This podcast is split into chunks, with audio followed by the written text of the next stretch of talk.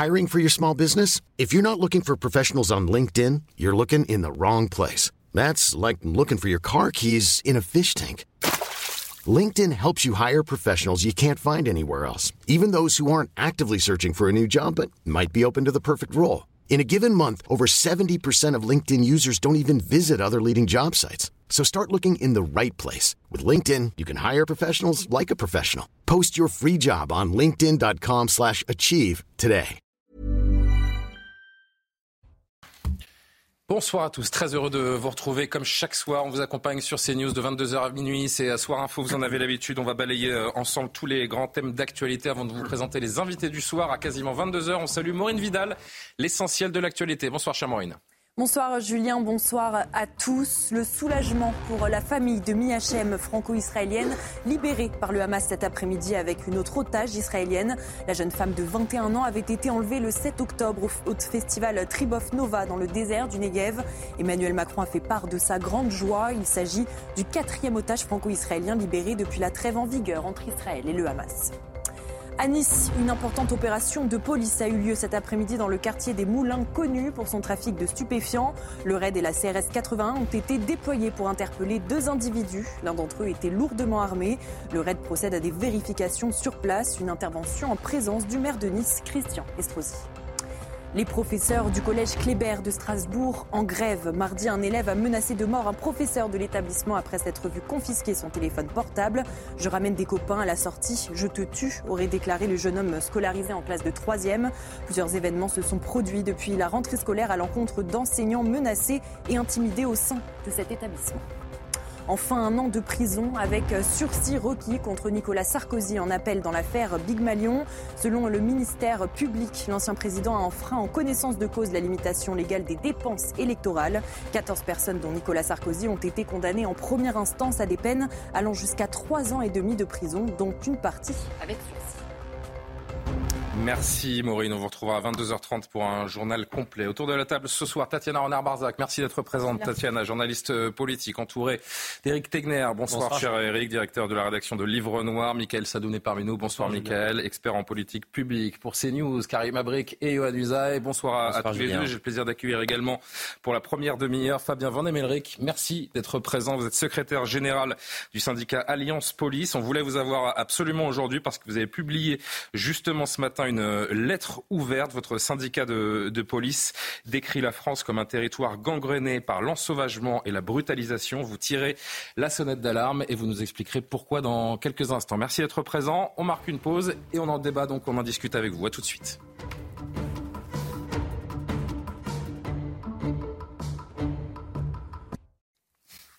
Nous sommes de retour à 22h08 sur le plateau de CNews en direct pour euh, Soir Info. Tatiana Renard-Barzac, Eric Techner, Michael Sadoun, Karim Abric et euh, Johan Usaï sont toujours présents. On accueille Fabien Van Emelric, secrétaire général d'Alliance. Je vous ai euh, invité, on a voulu vous inviter aujourd'hui parce qu'il y a cette lettre ouverte publiée aujourd'hui. Le syndicat de police Alliance qui s'en prend donc à la justice française, qui l'accuse de laxisme. Il appelle l'État à un signal politique de fermeté face à l'insécurité. Le texte, vous l'avez signé, ainsi que le secrétaire général adjoint de votre syndicat Olivier Ourco. Vous décrivez une France comme un territoire gangréné par l'ensauvagement et la brutalisation. On a quelques exergues avant d'en discuter avec vous. L'ensauvagement et la brutalisation ont désormais gangréné l'intégralité du territoire. Ils se nourrissent d'une réelle impunité, conséquence de renoncement, de lâcheté, d'idéologie, d'aveuglement depuis des décennies. Les citoyens sont excédés par le laxisme quotidien de la réponse pénale donnée qui déchaîne la délinquance en bande organisée. Lors de guérillas urbaines de cet été, l'action de la police a permis d'éviter un basculement qui, s'il n'est rien si rien n'est fait aujourd'hui, pardon, sera inéluctable demain. Nos collègues sont excédés, dégoûtés, mais jamais résignés. Ils n'en veulent plus de cette politique du laxisme où lorsque l'un des leurs se fait traîner sur plusieurs mètres, l'auteur est cope de 35 heures de travaux d'intérêt général. La loi du talion n'est pas acceptable dans un état de droit, mais la peur doit impérativement changer de camp avant que l'anarchie et l'arbitraire ne règnent. Enfin, l'heure n'est plus au sursaut, mais bien un plan Marshall du redressement national en rouge et lettres de capitale tout en bas de, la lettre, peut-on lire également. Les mots choisis sont très forts, Fabien Van Emeleric. Le tableau décrit est particulièrement sombre. Est-ce qu'il ne l'est pas un peu trop, d'ailleurs bah écoutez, tout d'abord, euh, merci de l'invitation. Tout d'abord, euh, la lettre ouverte, ça nous amuse pas de la faire. C'est pas avec plaisir qu'on l'a fait. Et malheureusement, le tableau n'est pas assez encore sombre. Ah oui. on, fait attention à ce qu'on dit à, travers ce courrier, parce que bien entendu, il y aura les idéologues derrière qui pourront que le critiquer. L'ensauvagement euh, et la brutalisation ont gangréné l'intégralité du territoire. Mais c'est la triste réalité, c'est ce que vivent les policiers tous les jours. Aujourd'hui, est-ce que la France va bien? C'est ça la question. Est-ce que la population se sent en sécurité? Est-ce que les policiers peuvent assurer la sécurité des personnes et des biens? Est-ce que les individus qui commettent des infractions, des crimes ou des délits sont sévèrement sanctionnés? Euh, tout ça, on a déjà les réponses. Ça fait des années qu'on le dit et malheureusement, rien ne se passe. Rappelez-vous, on a scandé une phrase en mai 2021 où on a dit que le problème de la police était la justice. Euh, je crois que c'est moi qui l'avais dit à l'époque. Alors, je me permets de vous interrompre. J'allais justement lancer cette séquence. C'était un peu plus de deux ans et demi. Vous étiez face à l'Assemblée nationale dans cette manifestation des syndicats policiers. On vous écoute. La justice doit rendre des comptes. Elle doit rendre des comptes sur des décisions et sur ses actes. Le citoyen, est en droit de savoir comment fonctionne sa justice. Le citoyen est en droit de savoir comment elle punit les criminels et les délinquants dans son pays. Le citoyen est en droit de savoir pourquoi toutes ces crapules n'ont plus peur des forces de l'ordre. Le problème de la police, c'est la justice. Voilà, cette phrase devenue célèbre. Le problème de la police, c'est la justice. Est-ce que ce soir, vous rediriez exactement la même chose mot pour mot? Que ce qui a été dit le 19 mai 2021 bah, malheureusement, cette phrase euh, choc pour certains. C'est le, constat qu'on peut faire à longueur de temps. Quand vous avez un collègue qui est traîné sur plusieurs dizaines de mètres et qui l'individu prend 35 heures de travaux d'intérêt généraux, euh, il y a quand même un souci. Euh, quand vous avez des individus qui pillent des magasins, qui vandalisent, qui agressent des personnes, et puis qu'on termine par un rappel à la loi, c'est pas bien, faut pas recommencer.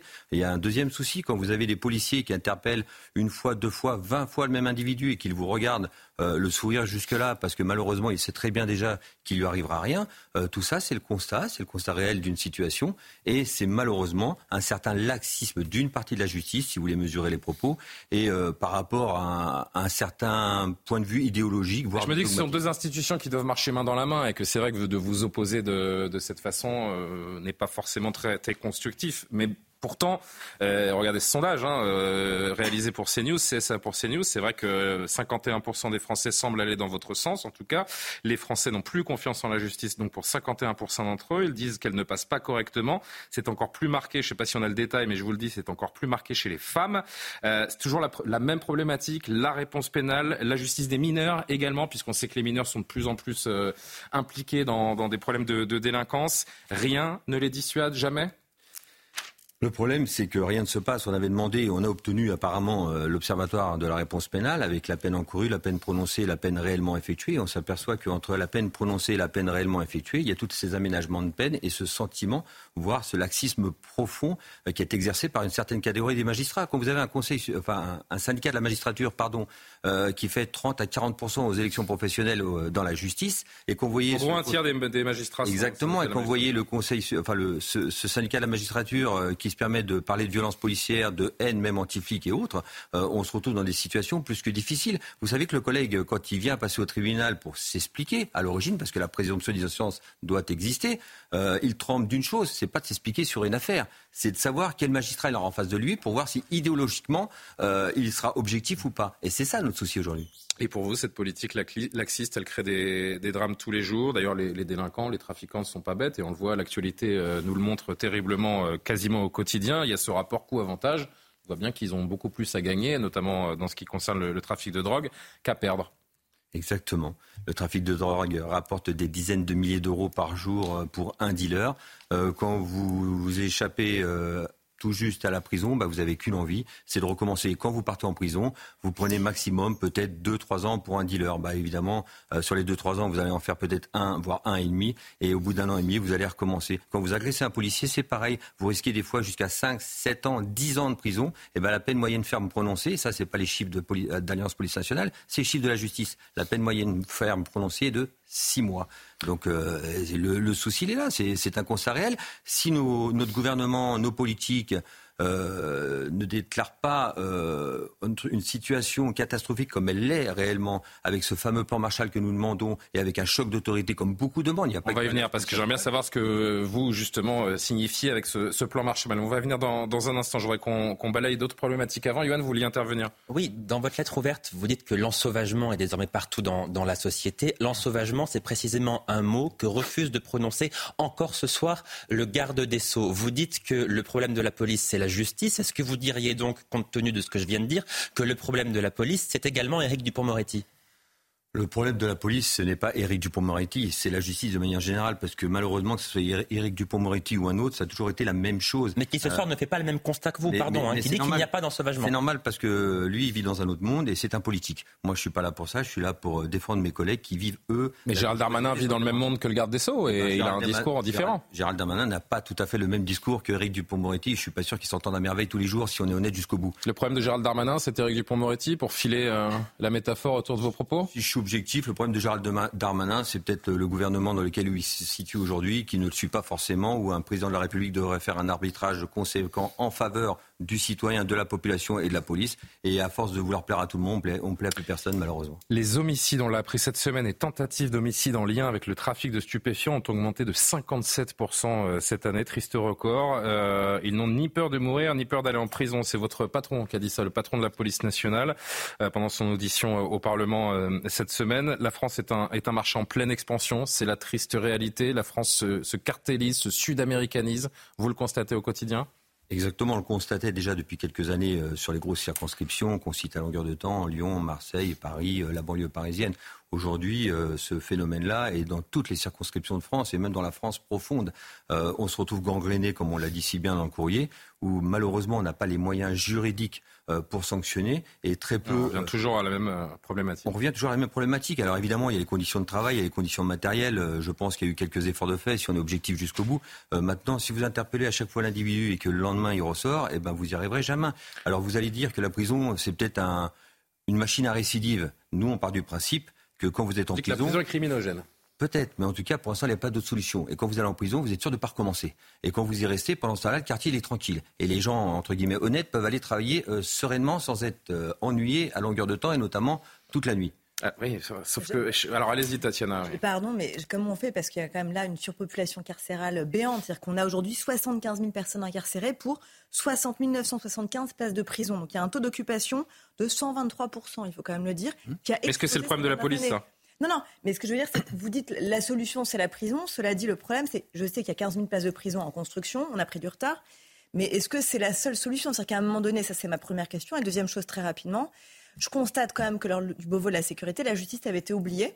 C'est un monde quand même un peu le, souci, la relation police-justice, justement.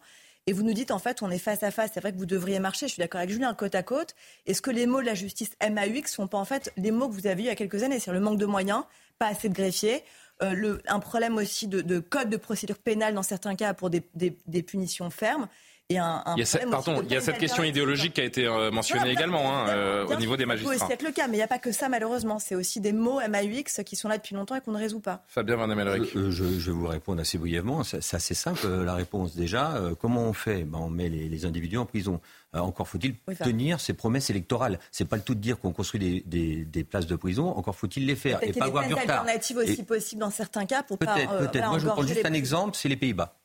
Les Pays-Bas, euh, c'est pas très loin, c'est juste à côté. Ils subissent la délinquance, comme beaucoup de pays d'Europe en ce moment. Les Pays-Bas. Et en termes de stupéfiants, d'ailleurs, c'est encore pire que chez nous. Hein. Exactement. Mais les Pays-Bas, quand vous faites euh, une infraction, un crime ou un délit, vous allez directement en prison. C'est-à-dire que vous avez des peines de prison beaucoup moins importantes qu'en France. des courtes peines. Mais au niveau de la vertu pédagogique, elle est différente. Quand en France, vous vous faites interpeller, qu'est-ce qui se passe? Vous faites interpeller, vous êtes jugé un an et demi, voire deux ans après. Donc vous avez le temps de récidiver. C'est-à-dire que la vertu pédagogique n'existe plus. Pour le primo-délinquant, quand vous faites un méfait et que vous êtes jugé un an et demi après, vous en avez fait 15 entre-temps. Bah, c'est un problème aussi de la justice avec une de la peine. Et si je peux me permettre, euh, je termine avec ça, le garde des Sceaux n'a pas été écarté du Beauvau de la sécurité. Il est même venu... Euh, c'est pas qu'il a été écarté. Je dis que la thématique de la justice, au début, avait été oubliée du Beauvau de la sécurité. Mais le, problème du garde des Sceaux, si je peux me euh, permettre, je ne vais pas faire l'avocat du diable, c'est qu'il a aucun pouvoir. C'est-à-dire que c'est pas comme au ministre de l'Intérieur. Le ministre de l'Intérieur, qu'est-ce qu'il fait? Il fait tomber une circulaire, il y a son administration derrière qui fait appliquer la circulaire et les fonctionnaires de police qui sont pour Les juges sont indépendants forcément, euh, le garde des Sceaux, il peut faire n'importe quelle circulaire, excusez-moi. Alors, Tatiana, j'ai besoin qu'on avance, je suis désolé. Euh, je voudrais qu'on conclue sur le trafic de drogue avec euh, ces dernières heures Nice qui est, dans le, qui est dans le viseur. On a eu une impressionnante opération de police qui a impliqué notamment le, le RAID, alors que la CRS 8 était déjà présente depuis 24 heures dans ce fameux quartier des, des Moulins, où il y a eu une nouvelle fusillade lundi, un quartier en, proie au, au trafic. Mais j'ai envie de dire encore une fois, oui, la CRS 8 passe, le RAID intervient, et après et après, ces points de deal, ces dealers sont remplacés par d'autres têtes. Le quotidien reste le même pour ses habitants. J'ai envie de dire que ce sont de bonnes images pour la police, ce sont de très bonnes images pour le ministre de l'Intérieur, mais le quotidien des gens sur place ne changera pas demain. Mais bah, vous avez exactement conclu de ce qui va se passer. C'est-à-dire que le lendemain, euh, ces individus vont sûrement ressortir. Euh, ce qu'on aimerait, nous, c'est que, et on n'est pas contre la justice, euh, on, demande même, et il n'y a, a, pas qu'une C'est difficile à entendre. Quand vous dites que le problème de la police, c'est la justice, je pense qu'une bonne partie de la justice se dit la police est contre nous. Le problème, c'est que les médias regardent certains courriers pas tous les autres. on demande depuis des lustres la complémentarité police-justice-éducation. Sauf qu'elle n'a pas lieu parce qu'il n'y a pas cette envie politique et idéologique de le faire. Euh, une fois que vous avez dit ça, euh, vous avez presque tout dit. Malheureusement, cette justice, on demande juste qu'elle s'explique. Vous savez, un fonctionnaire de police, euh, chaque fois qu'il se passe quelque chose, il doit s'expliquer. Le magistrat, quand il décide quelque chose, il n'a aucune raison de s'expliquer. Il fait ce qu'il veut, quand il veut, où il veut, qu'il explique à la population pourquoi il ne sanctionne pas, qu'il explique euh, pourquoi il prend telle et telle décision. Et croyez-moi, le jour où ils s'expliqueront, c'est ce qu'on demande, hein, tout simplement, qu'ils expliquent, euh, on ne va pas les critiquer, mais qu'ils expliquent pourquoi telle sanction et pas telle autre, pourquoi tel quantum de peine et pas telle autre. Et une fois qu'on aura fait ça, vous verrez que la population qui voit déjà très clair aujourd'hui le verra encore plus, et peut-être que les magistrats qui auront besoin de s'expliquer et qui auront nécessité de le faire réfléchiront à deux fois avant de faire tomber la peine nécessaire. En, l'occurrence, ils appliquent des lois, des circulaires, des consignes. C'est l'observatoire, c'est euh. l'observatoire de la réponse pénale, chose qu'on a demandé, chose qu'on nous a promis, chose qu'on a eue. Peine prononcée, peine réellement effectuée. Vous verrez que c'est pas du tout pareil. Dans cette lettre ouverte, euh, il est question en filigrane de cette crise d'autorité que euh, que vit le pays. Alliance a été vertement critiquée par une partie de la classe politique au moment des émeutes de, de l'été dernier pour avoir publié aux côtés d'autres syndicats de police un communiqué dans lequel les émeutiers étaient qualifiés de nuisibles. Est-ce que vous maintenez ce terme euh, politique aujourd'hui? Ce terme polémique, pardon, aujourd'hui. Mais, bien sûr, parce que le, le, terme polémique, il est là pour faire avancer le débat que nous voulons salutaire. Et c'est pour ça qu'il y a des termes polémiques nuisibles. Ça veut dire quoi? Il suffit de regarder le Larousse, c'est français. Ça veut dire néfaste, néfaste et dangereux. C'est tout. Est-ce que l'individu est néfaste? Oui, enfin, il y a l'usage commun qui veut qu'on parle plutôt d'insectes hein, quand on parle de, de nuisibles. Mais à chaque fois, vous faites un parallèle. Je prends l'exemple d'une phrase qu'on dit aujourd'hui à longueur de temps. Euh, malheureusement, notre ministre, enfin ce ministre-là est, décédé il y a quelques temps. Euh, savez, la population euh, aujourd'hui euh, côte à côte, demain face à face. Mais Georges Marchais, PCF, Alliance Police Nationale, qui cite le PCF quand même, 1981 disait déjà qu'il manquait des commissariats dans les villes et qu'il était très difficile, voire dangereux, de sortir d'une garde à métro. Je ne connais pas exactement la phrase, mais en tout cas, c'est ce qu'il disait en 81. Et qu'est-ce qu'on a fait depuis? Eh ben, on a laissé à faire. C'est pour ça que dans cette fameuse euh, lettre, on dit qu'il y a des décennies, malheureusement, d'une certaine clémence et d'un certain laxisme par idéologie, tout simplement.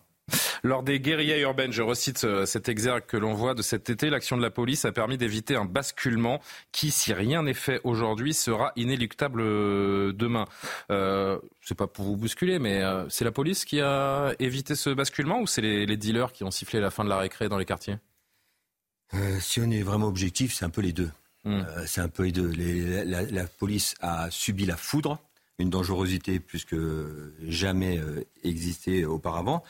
et on se retrouve dans une situation où, en effet, les dealers ont peut-être dit à une autre époque euh, allez-y, euh, faites-vous plaisir, parce que de toute façon, vous serez impunis. Il y avait un peu de gendarmes aussi, peut-être, dans les rues cet été, l'action des forces de l'ordre. Ah, mais bien sûr, attention, quand nous on dit la police, parce que moi je suis un syndicat de police, euh, les, les, gendarmes, euh, on est côte à côte, et les forces de l'ordre, euh, c'est au, au, niveau global. on va jamais mettre la police contre la gendarmerie, même si on n'est pas d'accord sur tout, et tout le monde le sait. globalement, on est les forces de sécurité, et l'un, un plus un, ça fait deux. Il n'y a, a, pas de dissension entre nous. Euh, maintenant, euh, ce qu'il faudrait quand même, c'est que mes collègues puissent avoir les moyens d'exercer. Regardez ce qui s'est passé dans la Drôme où on a fait, euh, permettez-moi, pendant quelques jours, une polémique sur une pseudo-manifestation d'un mécontentement de quelques individus. Alors, attendez, alors ça, je, on va en parler tout de suite, mais je voudrais juste qu'on finisse sur les émeutes, parce que vous qui faites ce rapport entre la police et la justice, pour le coup, la justice, elle a été assez exemplaire cet été avec les émeutiers, si je me souviens bien. Il y a eu de, beaucoup d'interpellations, de gardes à vue, des gens, des jeunes jugés sévèrement. Mmh. Donc la justice, elle est capable d'aller dans le sens de la police aussi parfois. ce qui serait sympa, c'est que vous puissiez demander au ministère de la Justice, euh, tout simplement, exactement les pourcentages, parce qu'on va vous citer, par exemple, euh, je dis n'importe quoi, j'ai pas les chiffres en tête, hein, on va vous dire 70-80% de peine de prison ferme, hmm. mais combien ont été réellement en prison? C'est toujours l'éternel problème. Euh, après, je peux vous citer aussi des dizaines d'individus euh, où les parents ont été les chercher dans les commissariats, vous parliez de mineurs tout à l'heure, et on leur a dit, c'est pas bien, il ne faut pas recommencer. par contre, malheureusement, les cartons dans les magasins d'électroménager édifiés avaient disparu, et certains parents étaient même partis avec. ça, c'est un constat réel que les collègues voient à longueur de temps. Et la population, de manière générale, celle qui se lève le matin et qui a du mal à arrondir ses fins de mois. Vous avez commencé à l'évoquer, euh, parlons-en, donc ces militants d'ultra-droite sévèrement jugés ces derniers jours après ces euh, démonstrations de force, il faut le dire, en réponse à la, à la mort de Thomas, que beaucoup décrivent comme un crime raciste anti-blanc, même s'il n'est pas qualifié tel quel pour l'instant en termes d'enquête et, de, justice. Là aussi, c'était important d'apporter une réponse ferme pour éviter un, basculement, je vais reprendre ce, ce mot, où on en a euh, beaucoup trop fait et ces forces d'ultra-droite, d'extrême droite sont résiduelles et on a mis la lumière sur eux pour euh, peut-être masquer autre chose. Que vous êtes à l'ultra-droite ou à l'ultra-gauche ou peu importe où vous êtes, euh, quelle que soit la violence exercée, il faut la condamner. Donc il n'y a aucun sujet là-dessus, il n'y a même pas de débat. ce qui nous gêne, c'est qu'en effet, il fallait des forces de sécurité ce jour-là euh, pour essayer de contenir une situation qui devenait un peu compliquée, voire chaotique.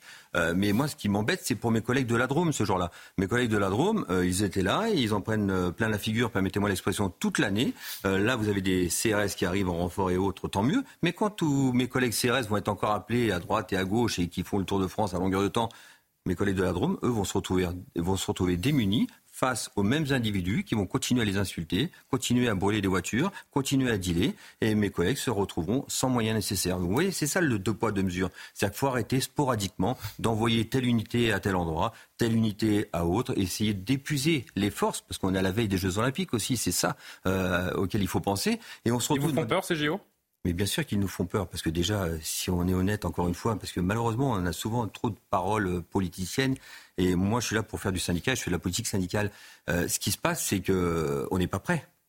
On n'est pas prêt. En termes de sécurité En termes de sécurité, on n'est pas prêt. Je pense que tous les moyens, en tout cas la volonté euh, du ministère de l'Intérieur, euh, elle est là. Euh, maintenant, est-ce qu'on a les moyens nécessaires euh, d'avoir des idées saugrenues? Mais là, je suis pas le seul à l'avoir dit. Pensez à la cérémonie d'ouverture? Ben oui, euh, certains politiques l'ont dénoncé. Alain Bauer l'avait dénoncé il y, a, très longtemps aussi. J'allais dire, certains spécialistes l'ont dénoncé aussi. Certains syndicats comme le nôtre l'avons dénoncé. Et je pense que c'est un caprice. Ben, c'est un caprice. C'est-à-dire qu'on a voulu faire plus grand que grand, au lieu de se contenter peut-être de faire une belle cérémonie en effet, parce que c'est un événement tous les 100 ans, comme dirait Gérald Darmanin, mais peut-être dans un stade, dans une enceinte sécurisée, où tout se serait très bien passé. Là, je crois que si j'interroge n'importe quel collègue aujourd'hui en France, il dit lui-même que malheureusement, on sait déjà qu'il risque de se passer euh, quelque chose euh, de triste, voire de dramatique. Eric Tegner, vous vouliez intervenir? Surtout pour ces JO, ce qui est le plus dangereux, c'est pas tant les zones où il y aura les Jeux Olympiques qui vont être sécurisées, mais toutes celles où ils n'auront plus de réserve. Moi, je parlais à un, un gradé récemment qui me disait si demain il y a un attentat terroriste dans un hôpital de Strasbourg, on risque euh, que le policier le plus proche il soit allemand. Et, c'est-à-dire que ce qui s'est passé justement à Crépol, pour eux, a vraiment résonné parce que la crainte qu'ils ont véritablement aussi au niveau des renseignements intérieurs, c'est de se dire qu'il y ait plusieurs cas comme Crépol, plusieurs cas entre guillemets de razzia dans les campagnes et où il faudra plusieurs heures avant d'avoir une intervention parce que toutes ces troupes seront mobilisées, des troupes fatiguées, épuisées parce que ça fait depuis 2015 qu'on leur dit que euh, euh, ça sera pas grave, après ils pourront se reposer. Il y a eu les gilets jaunes, il y a les manifestations pro-Palestine, etc., qui les, épuisent. Et sur un été où ils sont obligés d'ailleurs de leur dire qu'ils ne poseront pas de, congé parce qu'il y a cette problématique de manque de renfort. Un êtes dans la gueule du loup?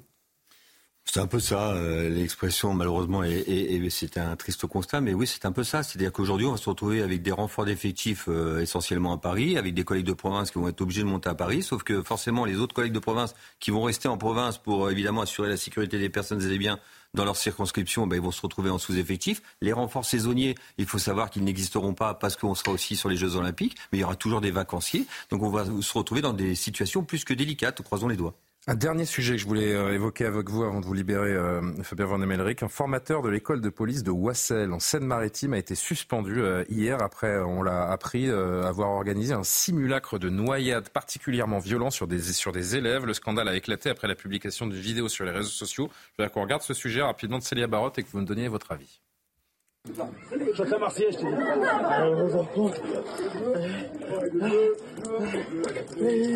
Être dos au mur, le visage masqué et se faire arroser d'eau, c'est l'exercice qui a été pratiqué au sein de l'école de police d'Oissel.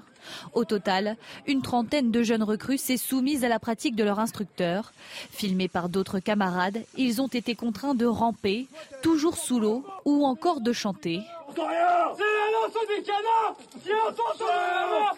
Un exercice dénoncé par le syndicat de police alternative CFDT, mais qui ne le surprend pas. L'école de police, c'est pas Guantanamo.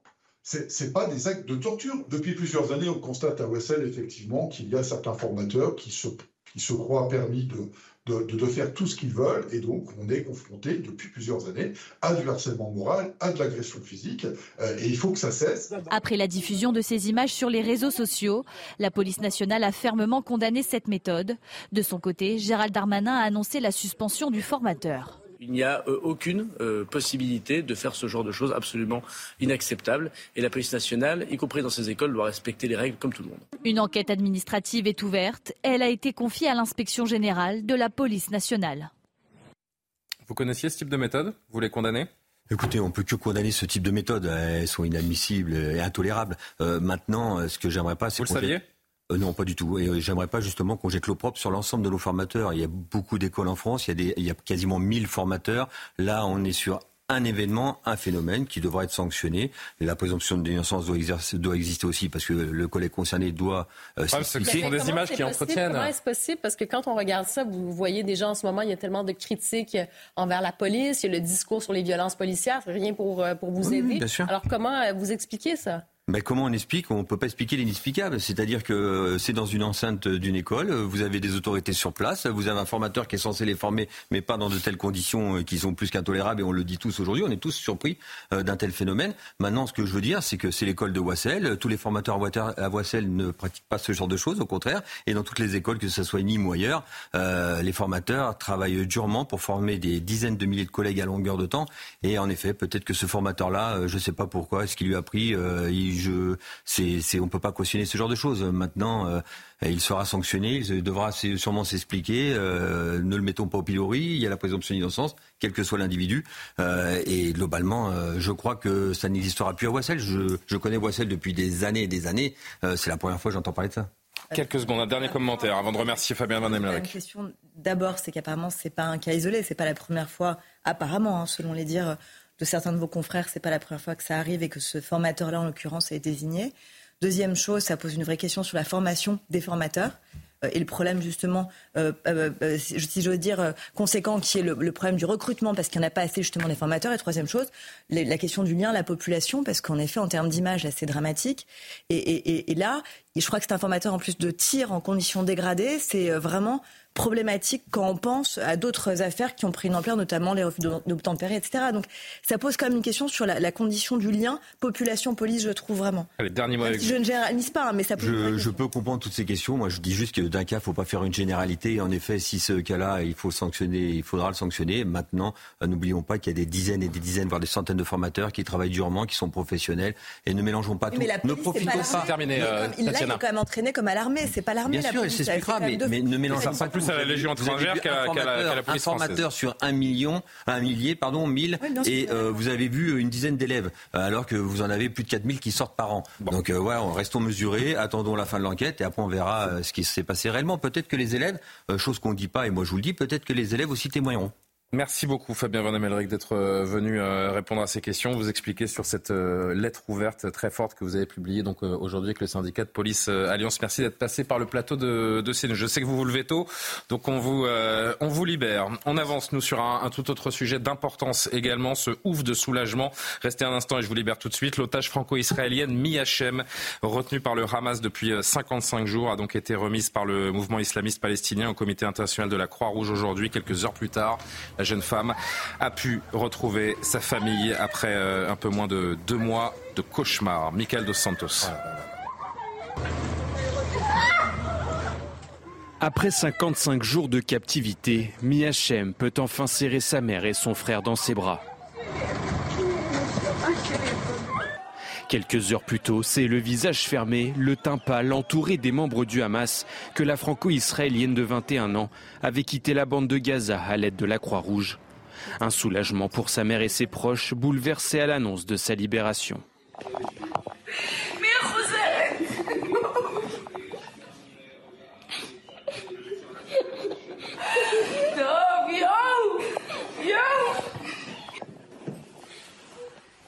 Enlevé le 7 octobre dernier, lors du festival de musique de Reim, Miachem avait été blessée au bras.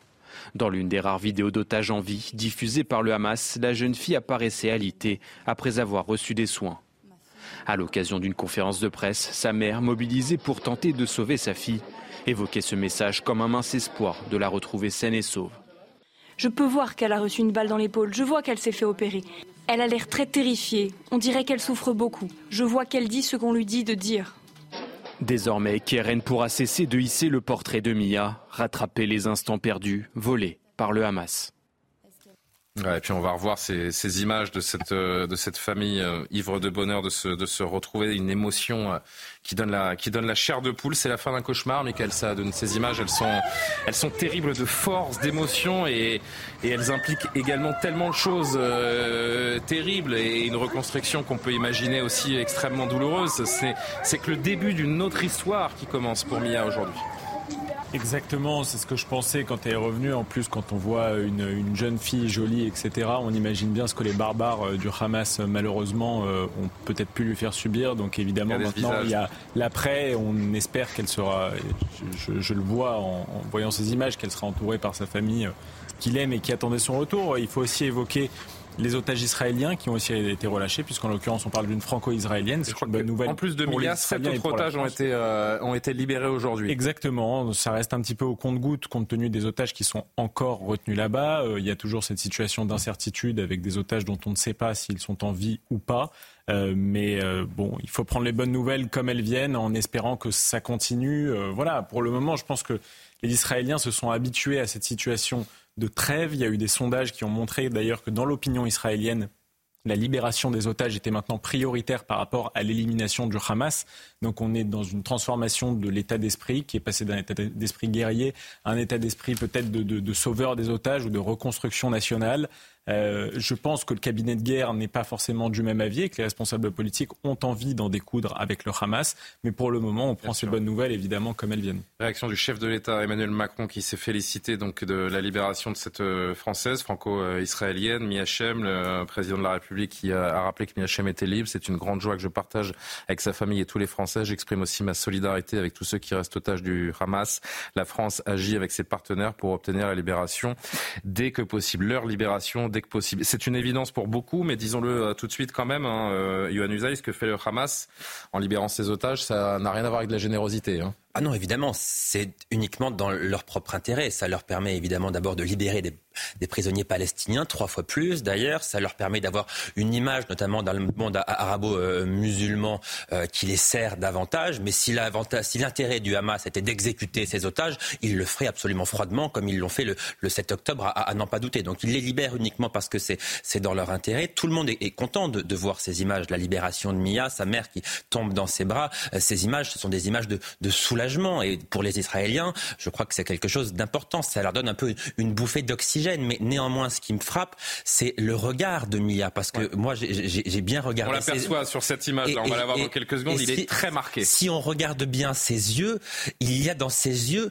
je ne vois pas de soulagement dans ses yeux. Il y a encore la peur dans ses yeux. On peut lire dans ses yeux la terreur. Elle est terrorisée. Ça laisse bien supposer ce qu'elle a vécu là-bas. Parce qu'il n'y a pas d'euphorie chez elle. Bien sûr, on imagine qu'elle est soulagée de, revenir, de revoir sa mère. Mais elle a encore en elle, et elle l'aura toute sa vie, et elle, malgré le fait qu'elle soit sur le sol israélien, elle est encore terrorisée et elle a encore peur tellement ce qu'elle a dû subir doit être ignoble et indescriptible. Depuis le, 7 octobre, euh, Karim Abrik, Mia est une forme de symbole parce qu'on euh, comprend bien qu'elle a connu l'enfer, elle a été euh, kidnappée, blessée, personne ne sait encore ce qu'elle a subi pendant 55 jours, mais on ose à peine l'imaginer.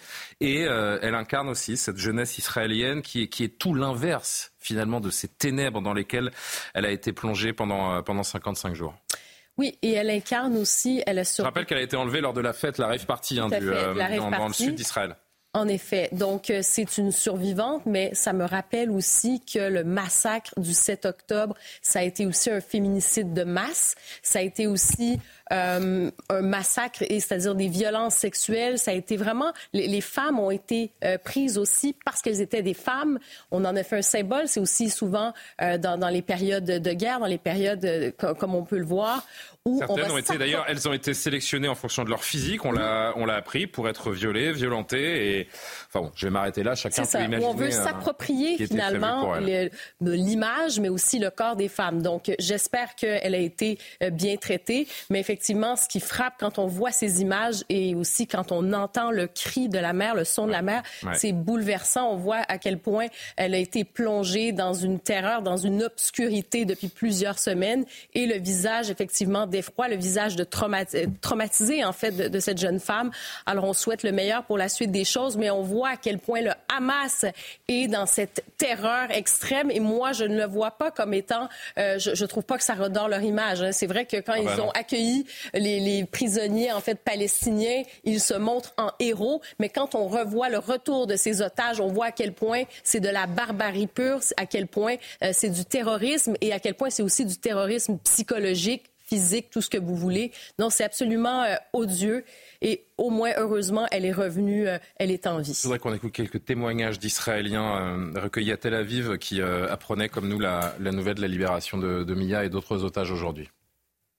Je suis très très heureux et tout le peuple d'Israël et tous les juifs du monde entier, à mon avis, sont très très heureux. J'aimerais que ce soit toute la planète qui soit très très heureuse. Malheureusement, j'ai l'impression qu'on est seul et isolé et que les juifs sont tout seuls comme d'habitude. C'est un soulagement de voir un otage de plus libéré, euh, encore plus euh, un Français. On est venu ici pour euh, montrer notre soutien, notre émotion dans ce contexte très difficile et on espère qu'il y aura une fin heureuse pour, pour tous les otages et on espère que ça puisse s'arrêter et qu'ils soient tous revenus aussi bien français qu'étrangers. C'est euh, beaucoup d'émotions. Ils sont tous, euh, malheureusement, ils seront esquintés à vie. Mais on a la chance de les avoir récupérés. Ça fait déjà quatre. Eric Tegner et Tatiana Renard-Barzac. Euh, ensuite, il reste environ 150 otages. Toutes les familles veulent vivre ce qu'a vécu la maman de, Mia et ce qu'ont vécu les autres familles, euh, puisque c'est la sixième salve de, libération depuis le début de la, trêve. Forcément, ça va pousser dans l'opinion pour continuer cette trêve humanitaire le plus possible, que chacun puisse retrouver ses, ses proches. C'est dans le sens, euh, c'est le sens de l'histoire pour le moment, en tout cas. Oui, parce qu'en fait, c'est la victoire aussi du peuple israélien, parce qu'effectivement, dans les sondages, euh, il y avait 49% des Israéliens qui mettaient comme priorité numéro une la libération des otages, quand seulement 39% mettaient en priorité numéro une celle de Benjamin Netanyahu, qui était la destruction complète euh, du Hamas. On imagine là que dans les quelques heures, quelques jours à venir, il puisse y avoir des libérations de masse. Cependant, la véritable problématique, elle sera sur la dernière tranche euh, d'otages qui sont des otages militaires pour lesquels le Hamas aujourd'hui exige la libération de, prisonniers palestiniens qui, pour le coup, ont commis des crimes beaucoup plus importants. Ceux qui sont libérés aujourd'hui, eh bien, euh, sont ceux qui étaient sous rétention euh, judiciaire Là, ils veulent faire libérer des condamnés. Donc là-dessus, il y a beaucoup plus. Plus le nombre d'otages va se réduire, plus la négociation va être, euh, va être compliquée. Tatiana, je me dis que d'un côté, vous avez ces familles, cette opinion israélienne qui voit les otages libérés, qui veut que toutes les familles puissent se réjouir de cette euh, façon, donc que la trêve se poursuive. Et puis, dans le même temps, et c'est ça qui est très difficile, vous avez le Hamas qui reste absolument imprévisible, bien sûr. Il y a cette attaque du jour dont on va voir les images à, Jérusalem avec des personnes qui ont été tuées euh, à l'arme lourde dans les rues de Jérusalem euh, ce matin, qui pousse l'autre partie de l'opinion, elle, à vouloir absolument poursuivre cette guerre, éradiquer cette organisation terroriste qui a continué aujourd'hui de faire des ravages et de semer la terreur dans Jérusalem-Est. Mais les deux, en fait, ne sont plus, de, ne sont plus incompatibles. Pourquoi? Parce qu'en fait, cette attaque ce matin aurait dû justement, en temps normal, arrêter toute négociation avec le Hamas. Ça prouve à quel point la libération des otages est devenue absolument cruciale pour Benjamin Netanyahu. Ce C'était pas du tout son objectif, mais il était tellement poussé, non seulement par la famille, les familles otages qui ont fait un travail absolument incroyable de pression, de médiatisation, et puis par la population aussi israélienne. C'était vraiment leur première priorité. Et au final, aujourd'hui, alors qu'il y avait une divergence de ces objectifs libération des otages et destruction du Hamas, il y a une convergence de cela. Et, il me semble que la population israélienne euh, aujourd'hui est, tout à fait acquise au fait qu'il faille repartir sur le terrain, poursuivre cette guerre pour détruire le Hamas. Pourquoi? Parce que c'est inconcevable pour les Israéliens aujourd'hui de vivre avec cette menace à leur côté, à quelques kilomètres d'eux. Évidemment. Et, parce qu'ils savent par ailleurs que de toute façon, euh, ça sera inenvisageable par ailleurs pour la suite d'avoir une solution politique et peut-être un jour deux États. En fait, il y a trois objectifs aujourd'hui pour, euh, pour l'État d'Israël. C'est pour ça que la pression elle est extrêmement forte sur le Premier ministre. Et bien sûr, libérer les otages, abattre euh, le, Hamas et veiller hmm. à ce qui s'est passé, à ce qui, à que ce qui s'est passé le 7 octobre n'arrive plus jamais. Équation euh, évidemment extrêmement délicate. Non, mais naturellement. Mais pour que le 7 octobre n'arrive plus, parce que rappelons que le Hamas a menacé Israël, a dit il y aura un deuxième, un troisième, un dixième 7 octobre. D'ailleurs, le Hamas, à l'issue de cette attaque, notre... appelle à une escalade de la résistance. C'est ce que j'allais vous dire. le, Hamas a redit qu'il voulait éradiquer euh, Israël. Le Hamas revendique cette attaque à Jérusalem, appelle à amplifier les attaques. Ça montre une chose, me semble-t-il. Ça montre que tous ceux qui ont ces derniers jours et ces dernières semaines appelé à un cessez-le-feu sans vraiment réfléchir, d'ailleurs, sans avoir de solution autre à proposer, que tous ceux qui ont appelé à un cessez-le-feu sont complètement à côté de la plaque, parce qu'on voit bien que le Hamas, qui continue à tirer des roquettes sur, sur, sur Israël, qui continue à mener des attentats et qui va en mener manifestement davantage, lui n'a pas du tout décidé de cesser le feu. Au contraire, il a décidé d'amplifier ses attaques. Donc le cessez-le-feu n'est plus quelque chose de crédible, n'est plus quelque chose de politiquement euh, souhaitable et acceptable pour Israël, parce qu'Israël est à nouveau menacé chaque jour. Israël compte encore ses morts aujourd'hui, et si Israël renonce à cette guerre, eh bien sa sécurité ne sera évidemment pas garantie, et Israël continuera à vivre dans cette terreur et à compter chaque jour ses morts. Donc, à l'évidence, ça n'est pas acceptable. Israël doit poursuivre cette guerre pour éradiquer le Hamas. Là encore, un rappel qui est évident pour beaucoup, mais qu'il est important de faire. Michael Sadoun, la volonté du Hamas, c'est d'exterminer le peuple juif, de détruire l'État d'Israël. Pour cette raison, Israël quand bien même, bien sûr, que la priorité euh, est celle des otages, n'a pas le choix que de continuer cette guerre, parce que, là encore, on comprenne bien tous, et vous me dites si vous êtes d'accord, si Israël tombe, et ce sont toutes les démocraties occidentales qui s'effondreront derrière. Euh, évidemment, et on a souvent parlé de, de, cette asymétrie morale de toute façon qui existait entre Israël et le Hamas, mais il y a une autre asymétrie qui existe, une asymétrie de type organisationnel, c'est-à-dire qu'Israël est un État qui est capable de faire une trêve et de suspendre ses activités militaires parce qu'il a une certaine structure, une certaine organisation. Le Hamas est une organisation terroriste, donc réticulaire, de laquelle n'importe qui peut se revendiquer. Et par nature, ils n'ont même pas la possibilité de faire une trêve. Et c'est là qu'on répond aussi aux gens en France qui n'arrêtaient pas d'appeler à un cessez-le-feu, c'est que la paix, ça se fait à deux. Si vous décidez d'une trêve et que vous êtes un État démocratique et qu'en face, vous avez une organisation terroriste réticulaire avec éventuellement des populations à l'intérieur même de vos frontières qui peuvent s'en revendiquer, le cessez-le-feu n'a aucun sens. Voilà. Et pour rebondir euh, sur euh, ce qu'on a dit euh, pour Mia, ce sont évidemment des gens qui ont D'ailleurs, pardon de vous couper, mais, Je, dis à la régie, et c'est très bien qu'on voit ces images parce qu'elles nous rappellent ce qui s'est passé aujourd'hui à Jérusalem.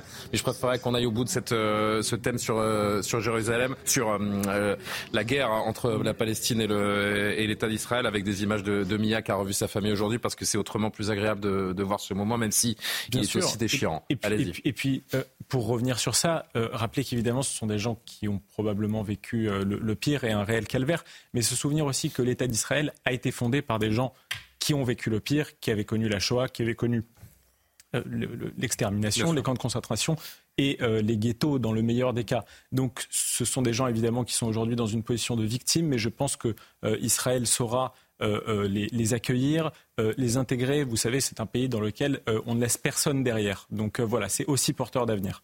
Oui, Tatiana, très vite. deux secondes pour prolonger ce que dit Michael. En effet, c'est la raison d'exister même de l'État d'Israël, c'est la sécurité du peuple juif. Et aujourd'hui, l'intégrité d'Israël n'est pas assurée à 100%. C'est pour ça qu'ils n'ont pas le choix. sa campagne, toutes ses campagnes et même ses dernières campagnes électorales, là-dessus, où il se présentait d'ailleurs même en nounou, etc. Donc c'est vraiment là, c'est au-delà, c'est l'existence même, la condition de l'existence même d'Israël en fait qui est en cause aujourd'hui avec cette attaque du 7 octobre. Euh, et, le problème, c'est que je le disais il y a un instant, l'intégrité de l'État d'Israël aujourd'hui n'est pas assurée à 100%. Nos pays doivent continuer à soutenir ce, ce combat, bien que le Hamas joue très bien la guerre de l'information et continue à nous, à nous fracturer, puisque on, sait hein, à quel point les, Occidentaux sont divisés, que l'on voit des manifestations qui sont parfois euh, très limites, pour ne pas dire plus, dans, en termes de, soutien à la Palestine, qui va au-delà de la Palestine, mais du Hamas et euh, des islamistes, et c'est ça qui pose euh, problème. J'évoque ce sujet et vous allez réagir avec Techner parce qu'aujourd'hui, je fais une parenthèse, la COP28 s'est ouverte aux Émirats, à Dubaï précisément. À la demande du chef de la diplomatie égyptienne, une minute de silence a été respectée pour tous les civils ayant trouvé la mort dans le conflit actuel à Gaza. Regardez ce moment et j'aimerais avoir votre commentaire. Veuillez observer une minute de silence à la mémoire de Pete et Salimoul, ainsi qu'à la mémoire de tous les civils qui ont péri au cours du conflit actuel à Gaza.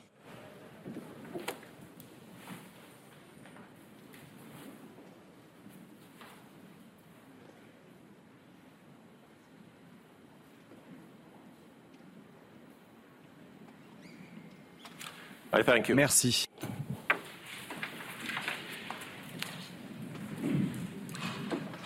Eric Tegner. Vous voyez, ce qui me dérange, euh, c'est qu'ils mettent sur le même plan, en fait, euh, les morts dans la bande de Gaza euh, de ceux qui ont été assassinés dans un acte terroriste le 7 octobre. Et ça, c'est dérangeant. Également, on n'a aucune mention des otages aujourd'hui et pour autant, ça aurait été une bonne chose. Et ça montre qu'en fait, aujourd'hui, c'est le monde arabe qui dicte la politique internationale et c'est très compliqué. Vous parliez tout à l'heure justement de démocratie. Eh bien, c'est la problématique qu'a l'État d'Israël aujourd'hui parce que, étant en démocratie, et tant mieux, ils auront beaucoup plus de problématiques. Moi, je voulais apporter un élément technique sur la dernière phase des négociations des otages. C'est qu'on croit toujours que c'est Netanyahou face au Hamas, mais Netanyahou, pour faire libérer euh, des, des condamnés, des condamnés graves, il doit faire valider ça par la Cour suprême. Derrière, il peut y avoir des recours. Ensuite, il faut un vote et on sait aussi qu'il a une majorité plutôt euh, radicale et donc ça va être très compliqué pour lui. Ça, le Hamas le sait pertinemment et en joue. Et une fraction non négligeable du, du Likoud, de son parti euh, d'extrême droite, et pour euh, continuer coûte que coûte cette guerre menée au, Hamas dans, la bande de Gaza. Vous vouliez commenter ce qui s'est fait à la COP28? Oui, le Likoud pas parce que... Hein. Parce que... Non, mais la, majorité de... oui, pardon, vous avez raison de préciser, Michael. Mais observer une minute de silence euh, en, hommage aux morts civiles dans la bande de Gaza, absolument, pourquoi pas? Nous sommes tous choqués et la mort des, civils est quelque chose qui nous traumatise tous. Nous souhaitons tous qu'il y ait le moins de civils morts possible. Donc observer une minute de silence pour les morts à Gaza, d'accord, mais est-ce que le chef de la diplomatie égyptienne a dans le même temps appelé à une minute de silence pour tous les Israéliens qui sont morts durant ces attaques terroristes barbares? Est-ce qu'il a eu un mot pour eux? Est-ce qu'il a eu un mot pour les otages qui sont retenus dans la bande de Gaza, qui sont torturés. Euh, est-ce qu'il a eu un mot pour eux? Est-ce qu'il y a eu une minute de silence? Non. Donc, dans la mesure où cette minute de silence ne va que dans un seul sens, dans la mesure où le chef de la diplomatie égyptienne n'accorde de l'importance qu'aux Palestiniens et qu'au Hamas, parce qu'en réalité ils sont en soutien du Hamas, eh bien, euh, le chef de la diplomatie égyptienne qui fait cette demande au nom du président euh, Sisi, c'est une provocation, une ignoble provocation de la part d'un ignoble personnage. Alors c'est le chef de la diplomatie diplomatie qui a appelé Absolument. à cette. Euh, le chef, on, peut imaginer que le président égyptien. C'est le euh, chef de la diplomatie égyptienne qui fait cette demande au nom du président Sisi. Donc c'est une provocation ignoble de la part d'un personnage ignoble. Donc quand on a dit ça, finalement, il n'y a pas de surprise. Mais je crois que certains représentants, notamment des représentants occidentaux, auraient dû soit quitter la salle, soit ne pas se lever.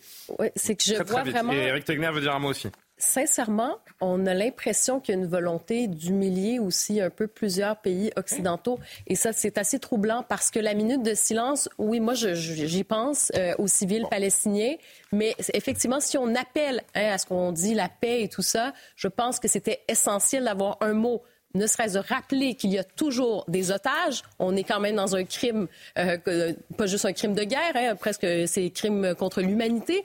On pourrait dire dans plusieurs cas, le massacre du 7 octobre, aucun mot euh, sur le massacre du 7 octobre et aucun mot aussi pour ces victimes euh, israéliennes. Donc je pense que dans ce cas-ci, ça aurait dû être pour les, civils palestiniens et tout ça. Donc oui, il y avait une volonté aussi. On doit euh, marquer la pause absolument. Euh, Karima, je suis désolé de vous couper, mais on doit envoyer la pub. Je voudrais qu'on se quitte d'ailleurs, euh, enfin qu'on se quitte avant de se retrouver pour, euh, pour quelques minutes seulement avec cette image extrêmement forte qui nous a tous marqués aujourd'hui. Ce cri donc et cette étreinte à la fois magnifique et terrible entre euh, Miachem et, et, sa maman, libérée euh, donc Miachem euh, aujourd'hui. On marque une pause et on se retrouve pour revenir à des problématiques franco-françaises. Cette opération de, police à Nice aujourd'hui sur fond de trafic de drogue. À tout de suite.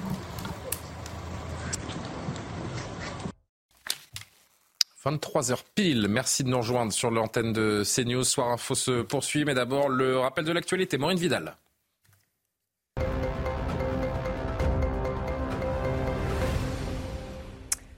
Un an de prison avec euh, sursis requis contre Nicolas Sarkozy dans l'affaire Big Malion. Selon le ministère public, l'ancien président a enfreint en connaissance de cause la limitation légale des dépenses électorales. 14 personnes, dont Nicolas Sarkozy, ont été condamnées en première instance à des peines allant jusqu'à trois ans et demi de prison, dont une partie avec sursis. L'article 3, mesure phare du projet de loi immigration remanié par les députés. Il s'agit de la régularisation des travailleurs sans papier dans les métiers en tension. Durci par le Sénat, la commission des lois a voté un compromis avec une durée de huit mois de travail et supprime l'intervention de l'employeur. Il encadre la possibilité pour le préfet de s'opposer à la délivrance du titre de séjour en cas de non-respect aux valeurs de la République. Enfin, l'inflation ralentit en ce mois de novembre avec plus 3,4% sur l'année contre 4% en plus en octobre. Selon le ministre de l'économie Bruno Le Maire, nous sortons de la crise inflationniste. Écoutez. Les chiffres de l'inflation publiés ce matin sont bons. Ils montrent que euh, nous sortons de la crise inflationniste et que, euh, contrairement à la grande crise inflationniste euh, des années 70, nous avions mis 10 ans à sortir de cette crise. Là, cette fois-ci, nous aurons mis 2 ans. Nous sommes passés sous les 4% de taux d'inflation. J'avais promis que ce serait le cas fin 2023. C'est le cas. Maintenant, il faut poursuivre nos efforts pour repasser sous les 3% d'inflation dans le premier semestre 2024. Ce doit être notre objectif.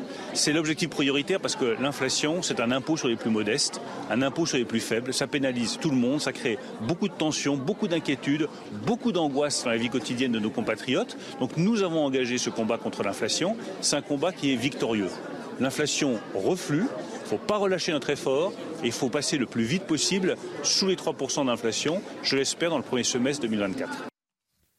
Merci beaucoup Maureen Vidal. On vous retrouve dans une trentaine de minutes pour un nouveau point es Eric Tegner, Tatiana Renard-Barzac, Michael Sadoun, Karim Abrik et Johan Usaï, toujours autour de la table pour cette euh, deuxième heure. On commence avec le, retour de la, violence qui se poursuit dans un des quartiers sensibles de Nice, le quartier des Moulins, dont on parle euh, beaucoup, notamment depuis lundi, et cette nouvelle fusillade sur fond de trafic de drogue. Vaste opération de police qui a eu lieu cet après-midi, menée notamment par le RAID.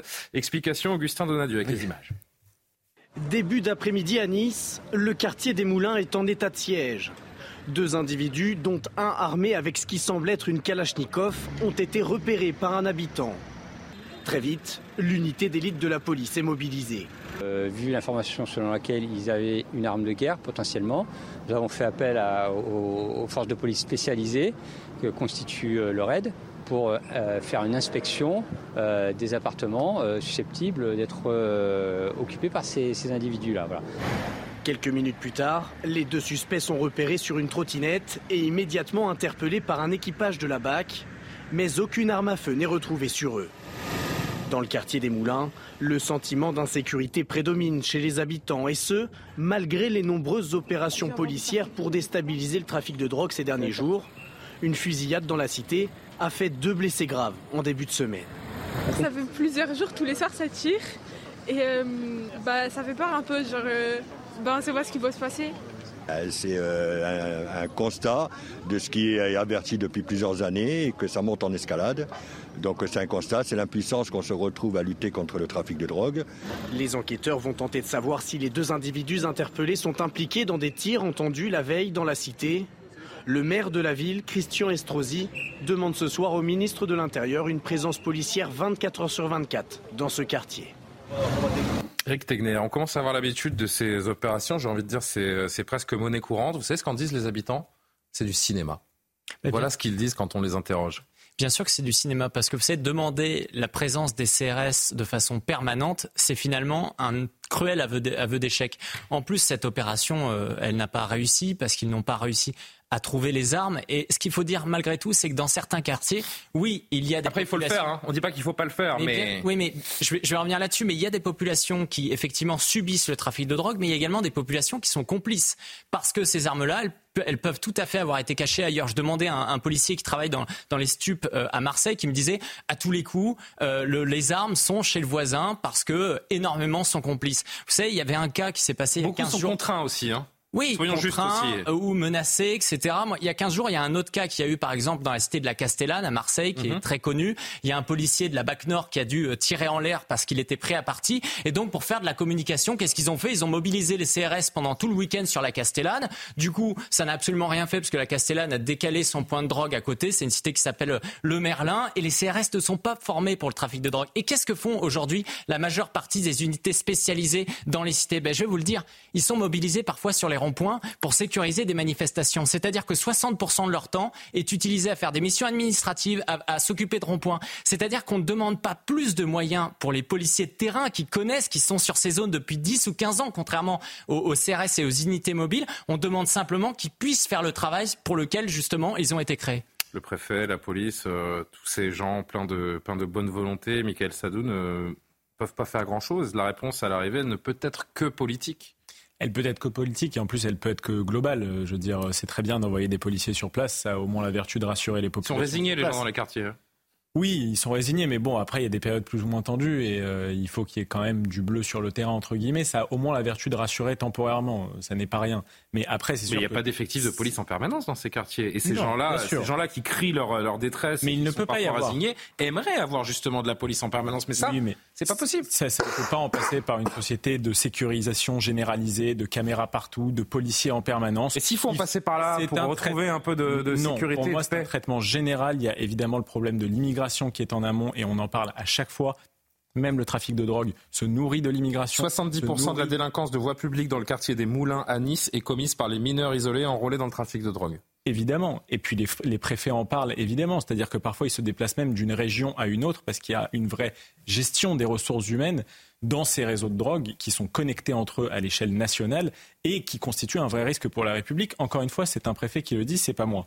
Euh, il y a évidemment ce sujet de l'immigration. Il y a un sujet ça, ça va plutôt plaire à la gauche, mais de développement économique. Moi, je pense pas qu'il y ait. Bah, les plans d'urbanisation, je ne pense pas hein. qu'il y ait de raison de bâti. Si vous voulez, on a mis 90 milliards dans des politiques de la ville depuis 30 ans, et je vous les cite les plans. La rénovation des HLM en 77, le plan Juppé, le plan Fadela Amara, le plan Borloo, le plan Hérault, et tout ça jusqu'à 2018 où Borloo a reproposé encore un plan avant qu'Emmanuel Macron ne dise que ce n'est pas à deux hommes blancs de gérer le problème des cités. Maintenant, ça va quand même être à eux de gérer ce problème. La question de l'immigration a été soulevée, euh, Tatiana. L'immigration non maîtrisée, illégale, euh, est également euh, partie intégrante dans cette équation? J'ai rappelé hein, il y a un instant, 70% dans le quartier des Moulins, parce qu'on est à Nice, évidemment, la frontière italienne est toute proche, commise par des mineurs isolés enrôlés dans ce trafic. Bon, je vais citer deux personnalités politiques. D'abord Gérard Collomb, qui, quand il disait on vit euh, côte à côte et demain on verra face à face, il, pensait à deux personnes en particulier, enfin deux catégories pardon, de, de problèmes. C'était d'une part les narcotrafiquants et deuxièmement, et en premier, on va dire plutôt même l'islamisme radical. Parfois, malheureusement, c'est oscillé dans certains quartiers, mmh. très lié même.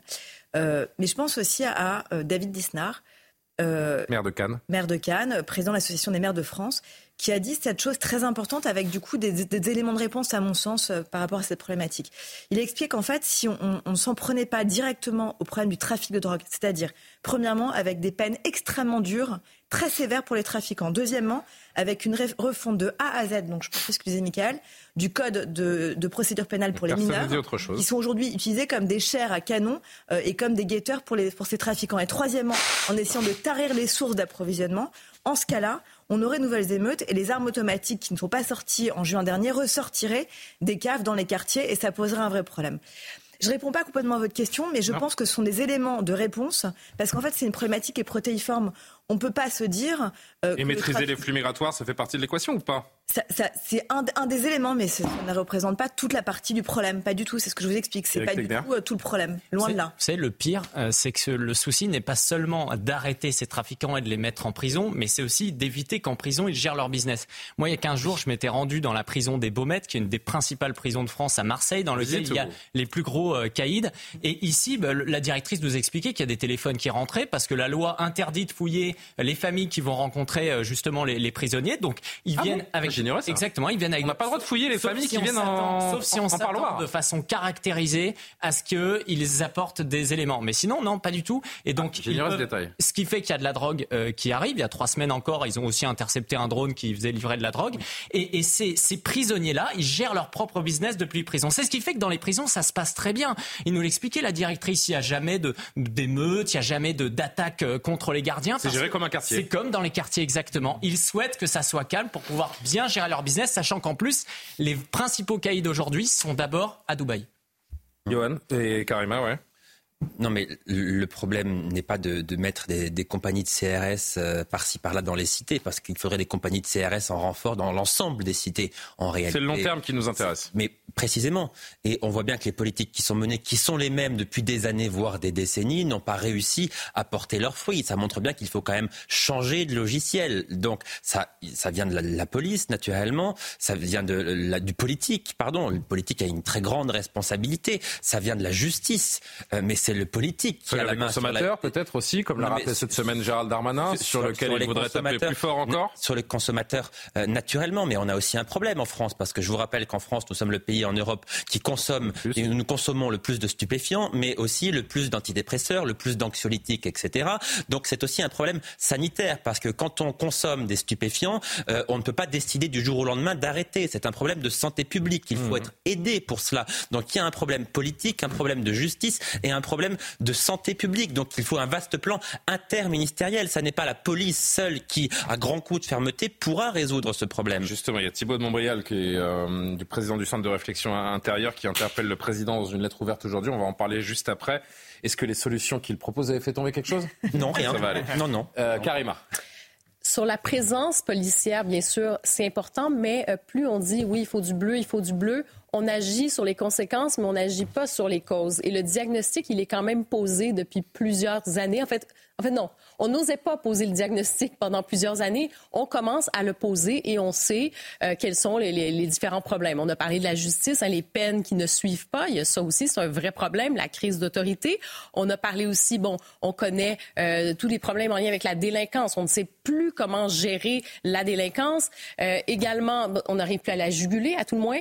Pour ce qui est de la menace de l'islamisme radical, on le sait, on a fait quand même plusieurs choses. On a vu euh, quand même des drames qui sont arrivés et ce n'est pas terminé. On a vu des professeurs qui ont été euh, tués, euh, qui ont été assassinés. On a vu bien sûr les, massacres, les attentats en 2015 notamment. Et la mère de Romans-sur-Isère, ces dernières heures, qui a admis avoir été menacée de décapitation. Voilà. Et pour ce qui est de la question de, de l'immigration, moi je pense que c'est toujours la question des flux migratoires qui ne sont pas contrôlés. L'immigration qui est choisie, quand on voit qu'il y a des immigrants qui décident de venir ici en France, qui aiment la France, qui aiment ses valeurs, qui aiment le pays, qui veulent s'intégrer, il n'y a pas de problème. Le problème, c'est quand on voit euh, justement ces flux migratoires absolument incontrôlés, on voit le problème avec les mineurs isolés. Qu'est-ce que ça fait en fait? Ben, qu'est-ce que ça envoie aussi? Ça fait en sorte qu'on encourage finalement une sorte de traite humaine quand on ne procède pas pour régler ce problème-là et qu'on ferme les yeux. Vous encouragez, encore une fois, ça, ça, quand vous avez donné les chiffres tout à l'heure, eh ben c'est ça aussi. Ça, encourage ces problèmes-là et aussi la méfiance, malheureusement, de certains, euh, d'une certaine partie de, la France envers euh, des immigrants qui, eux, se sont intégrés. La loi immigration qui est arrivée à l'Assemblée nationale, d'ailleurs. Régler ça et de laisser aller. Et oui, après, on a des conséquences comme ça, notamment comme on le voit euh, à Nice. La loi immigration qui est arrivée à l'Assemblée nationale, on va en parler dans cinq minutes avec vous, euh, Yohann Usaï, qu'il semblerait qu'elle soit en train d'être euh, détricotée euh, de ce qui est ressorti du, Sénat dans un premier temps. Mais d'abord, donc, je voulais évoquer Thibault de Montbriel, l'avocat, président du, Centre de réflexion de sécurité intérieure, qui interpelle le président de la République dans une lettre ouverte publiée par Valeurs Actuelles aujourd'hui. Regardez ce qu'il dit d'abord.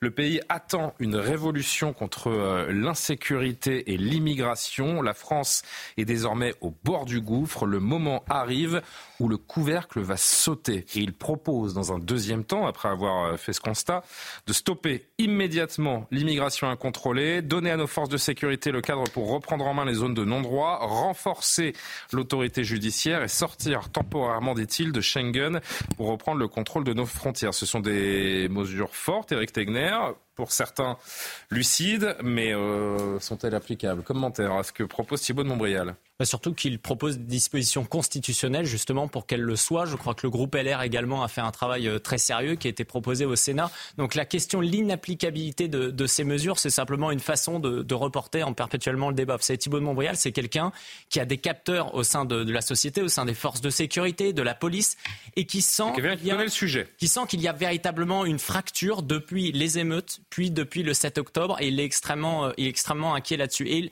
il parle justement également d'ensauvagement à travers un chiffre. Il explique qu'aujourd'hui, 26% des personnes victimes de violences physiques sont des policiers. Les policiers représentent 40 blessés par jour. Alors, vous savez, lorsque aujourd'hui ceux qui nous défendent sont à un quart ceux qui sont les premiers attaqués, ça veut dire qu'il y a un véritable problème dans notre pays, d'un problème de restauration euh, de l'autorité, où ces populations, effectivement, souvent issues de l'immigration, parce que quand on prend le cas de, de Shahid, qui est le principal suspect, par exemple, de la mort de Thomas, lui est français, visiblement sa mère également était française, eh bien ces gens-là, ils viennent avec leurs us, ils viennent avec leurs coutumes, et ils ont une logique de se dire qu'ils vont, ils vont faire loi eux-mêmes, ils ont leur propre loi qu'ils imposent justement aux ordres. Et il y a la question, malgré tout, que je lis sans faire un raccourci trop trop, simpliste, avec la question de l'islam évidemment, parce que ces populations immigrées sont également à forte majorité euh, musulmane et on voit aujourd'hui que chez les jeunes, 57% des jeunes de moins de 25 ans et 65% des jeunes lycéens qui sont musulmans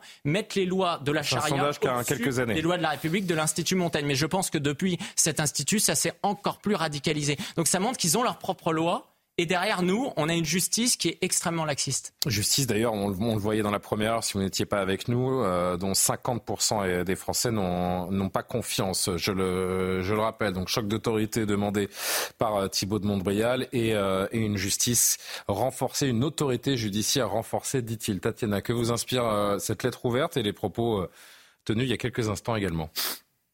Bon, moi, il y, a une proposition donnée à nos forces de sécurité, le cadre pour prendre en main les zones de non-droit. Je sais pas très clair, pardon. C'est-à-dire, ça veut dire quoi? C'est-à-dire, on leur donne une sorte de présomption euh, de légitime défense, on leur donne des moyens euh, comme pour l'armée, c'est-à-dire qu'on considère que c'est comme si on faisait rentrer l'armée dans ces quartiers. Euh, on donne un cadre. En fait, c'est quoi? C'est un cadre juridique, sécuritaire? Est-ce que quelqu'un sur Parce ce qui est certain, c'est qu'il faudra assumer peut-être à un moment une certaine impopularité dans des dans des mesures fortes pour euh, rétablir une forme d'autorité. En effet, oui. Je ne dis pas ça. Je, demande qu'est-ce que moi je comprends pas ce que bah, ça Malheureusement, comme vous pouvez le constater, Thibault de Montréal n'est pas sur le plateau ce soir. Donc vous l'avez compris, si on l'a hmm. compris, mais en tout cas personne apparemment. Je pense que c'est quand même la première zone d'ombre. Ce que veut dire quand même Thibault de Montréal, défense par exemple. C'est ce que j'évoquais. Est-ce que c'est ça Probablement. Des propositions de certains candidats lors de la campagne électorale. Est-ce que c'est ça? Oui, mais que, si je peux me permettre, que je, vois à peu près ce qu'il veut dire aussi, c'est qu'aujourd'hui, et c'est ce que les forces de police lui expliquent, c'est qu'il n'y a absolument pas de consigne de la part euh, des commissaires de police, mais également des préfets, de dire aux policiers allez dans les quartiers. Aujourd'hui, la nouvelle politique, c'est que les anciens policiers qui la fonctionnaient à l'ancienne, qui se faisaient respecter, eux, ils sont plutôt mis de côté. Et aujourd'hui, ce qui, ce qui, aujourd'hui, ce qui règle, c'est le pas de vague, parce qu'ils ont peur de faire des vagues. Ils ont peur de nouvelles émeutes. de la bavure aussi. Ils ont peur aussi de se confronter. Souvenez-vous. en même temps, euh, Michael, on a peu entendu. Je reviens avec vous tout de suite, Tatiana. Je suis désolé. Souvenez-vous quand même que pendant les émeutes, il y a eu un moment où on s'est demandé si les policiers n'étaient pas en sous-effectif ou sous-armés contre les émeutiers. Donc il y a aussi une question de moyens donnés à la police. Bien sûr, il y a le pas de vague, mais à mon avis, ils ont aussi peur de ne pas pouvoir assumer cet affrontement avec les banlieues. Ça reste évidemment une minorité, puisque euh, euh, même les grosses évaluations euh, estimé à 100 000 à 200 000 personnes qui étaient descendues, ce qui est déjà énorme, dans la rue au moment des émeutes. Beaucoup, mais sur 5 millions, ou 6 millions de personnes qui vivent dans ces quartiers difficiles. Donc ça reste une minorité, mais en effet, il faut assumer le recours à la violence maintenant. Tatiana, je vous laisse reprendre le fil de ce que vous disiez. Moi, en, parlant de, de, de, propositions ou de, ou de constats qui sont durs à comprendre, moi, c'est quand il dit, euh, là, c'est plus dans le constat qu'il fait, quand il dit, le moment arrive où le couvercle va sauter. Ça, j'aimerais bien comprendre en effet de, quoi il parle et où est ce, moment, justement, quel est ce moment qu'il euh, décrit et, qui semble être euh, sur le point d'arriver? Bah, Moi, je, si j'essaye de comprendre entre lignes, je me dis que c'est ce qu'on a vécu il y a quelques jours, c'est le risque de guerre civile que certains euh, évoquent, le risque de France face à face, le risque de certains qui se... C'est un risque avéré pour vous? Qui ferait l'auto-justice, ayant le sentiment que l'État est impuissant et donc essaierait de se faire justice euh, soi-même en, créant des milices de protection, notamment dans ces quartiers pour les habitants. Voilà, moi je l'entends comme ça. ça, ça nous pend au nez, vous pensez? Non, je ne pense pas qu'on soit du tout dans un cas de guerre civile ou dans un risque de guerre civile. En revanche, je pense qu'il y a un, vrai problème aujourd'hui parce qu'en effet, certains, certaines personnes considèrent en effet que les lois de la République ne sont pas là d'abord pour les protéger ou alors ne sont pas leurs lois à eux. Donc ça, oui, c'est un souci. Et donc je pense qu'il faut... Pardon? Est-ce qu'ils sont... est qu'ils ont tort de penser que le... Ah bah, à tort, évidemment. À un moment donné, il faut considérer qu'on vit en France, on doit tous appliquer euh, les mêmes lois. Mais, mais, mais je, moi, je, je, je, ne fais pas le corollaire comme mon voisin de gauche, mais qui est plutôt, à mon avis, ailleurs sur l'échiquier politique. Je ne fais pas ce corollaire systématique avec l'immigration et avec les arabo-musulmans. Voilà, pas du tout, loin de là. En revanche, ce que je pense, c'est qu'il y a un problème qui aujourd'hui est protéiforme. C'est-à-dire que euh, tout à l'heure, je crois que c'est Michael qui l'évoquait, ou c'est vous, donc je voulais tirer ce film, mais comme vous m'avez euh, fait partir sur autre chose, il y a aussi la question, la CRS 8, c'est pas du tout une solution pérenne, c'est une solution provisoire, et c'est bien ce souci. C'est 250 individus pour toute la France. Qu'est-ce qu'on a euh, tiré comme conclusion de ces émeutes hmm. sur le long terme? Quelles conséquences en termes de moyens, d'abord pour les policiers, les forces de l'ordre, les moyens matériels? Alors certes, il y a des moyens qui sont dégagés, mais on a encore des policiers qui ont des caméras qui s'arrêtent de fonctionner ou qui ne fonctionnent pas.